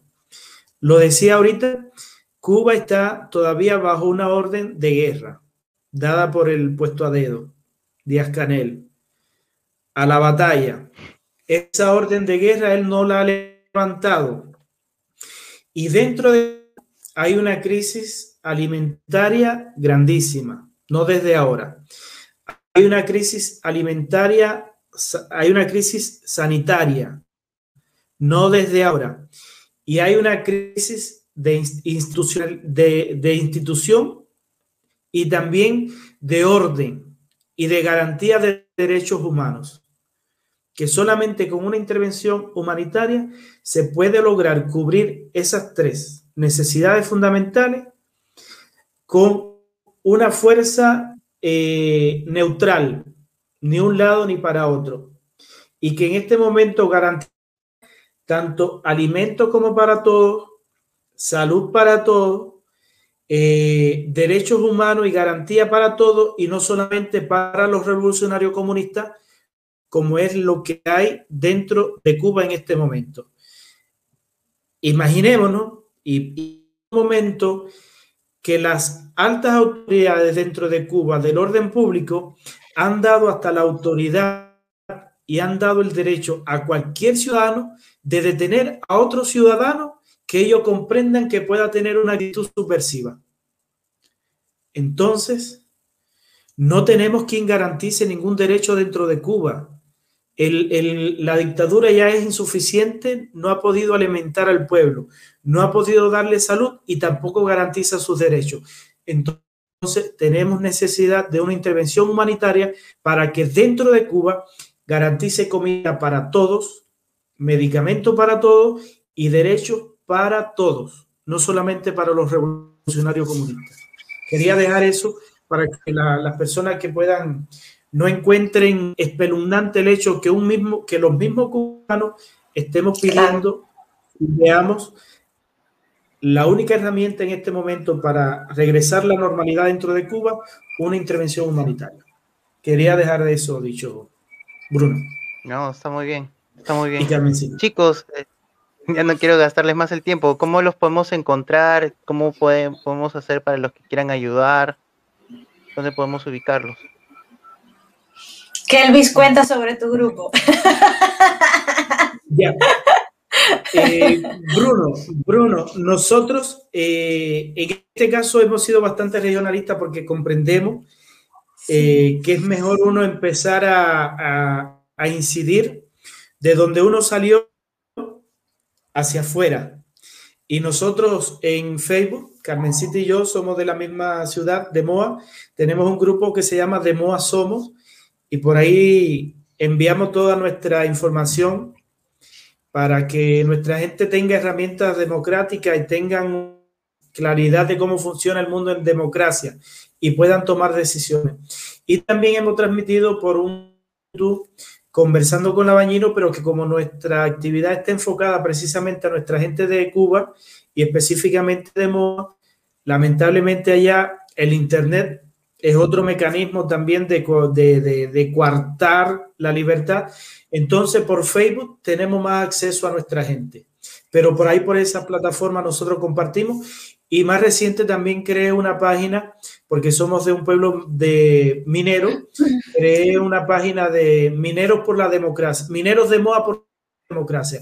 Y también por ahí tiramos cierta información, siempre enfocada a nuestra gente de Moa, para que diseminen la, la idea. Por ahí nos pueden encontrar parte de lo que hacemos. Carmesita y yo somos un team. Eh, Rudy también en Ecuador, Queremos que vean, en Sudamérica también hay voces cubanas que se levantan y no solamente que se vea como que, que la disidencia cubana o el exilio cubano es, es, solamente Estados Unidos. No, también hay cubanos en Sudamérica que nos levantamos y que, y que decimos no más dictadura y que estamos activos en eso. Y por lo demás, cualquier invitación me la extiende por medio de Carmencita, que todos los días estamos conectados. Todos los días. excelente. Excelente, y en, excelente. y en realidad, bueno, yo estoy vinculada a Kelvis con este trabajo de activismo, también Omar, también al grupo de exiliados cubanos aquí en el Perú. Así que bueno, la invitación de seguir a este grupo de MOA Somos, ¿por qué hicimos también un grupo? Claro, no es, no es común hacer un grupo para que las personas te sigan o se enteren de lo que vamos haciendo como activistas, pero como en Cuba es tan caro el Internet y es tan restringido, entonces hemos hecho un grupo porque ahí todas las personas sí o sí van a ver la publicación. No es que tengan que ir a un lugar para enterarse, sino que sí o sí les llega. Entonces, por eso la idea de hacer un grupo que se llama De Moa Somos. Ahí nos pueden encontrar y también en las páginas eh, que dirige y organiza Omar, estamos ahí dándole duro a esta guerra incesante contra el comunismo. Listo. Listo. Nada, solo agradecerles una última vez. Este, este, son bienvenidos para cuando quieran. Ya les voy a estar escribiendo para, para coordinar otra, otra entrevista. Agradecer a los que han estado comentando, a los que nos han estado viendo. Muchas gracias. Y, y, hasta la próxima. Ha sido un gusto. Kelvis, ya sabes, eh, este, Igual, Bruno. Supongo que estaré buscando para hablar de Chile de repente. Así que nada, un, pues, abrazo a los Ahí vamos aportando. Vamos aportando porque es, lo que tratamos también la idea de, llegar a estos países y no hacer un reto solamente incrustarnos en nuestros problemas, sino mirar la realidad porque son países que nos han recibido y que en definitiva también su, su temperatura política pues nos concierne porque sería desastroso, lo hemos conversado con Carmencita, tener que oírle dos veces a lo mismo, sería muy penoso. de verdad, yo mejor ni pienso en eso porque me da el, ataque al corazón. de verdad. Muchas gracias, Bruno. Gracias, a los que nos acompañaron desde el chat. Muchísimas gracias. De verdad ha sido un placer. Un placer, igualmente. Buenas noches. Buenas noches. Buenas noches. gracias. Gracias. gracias.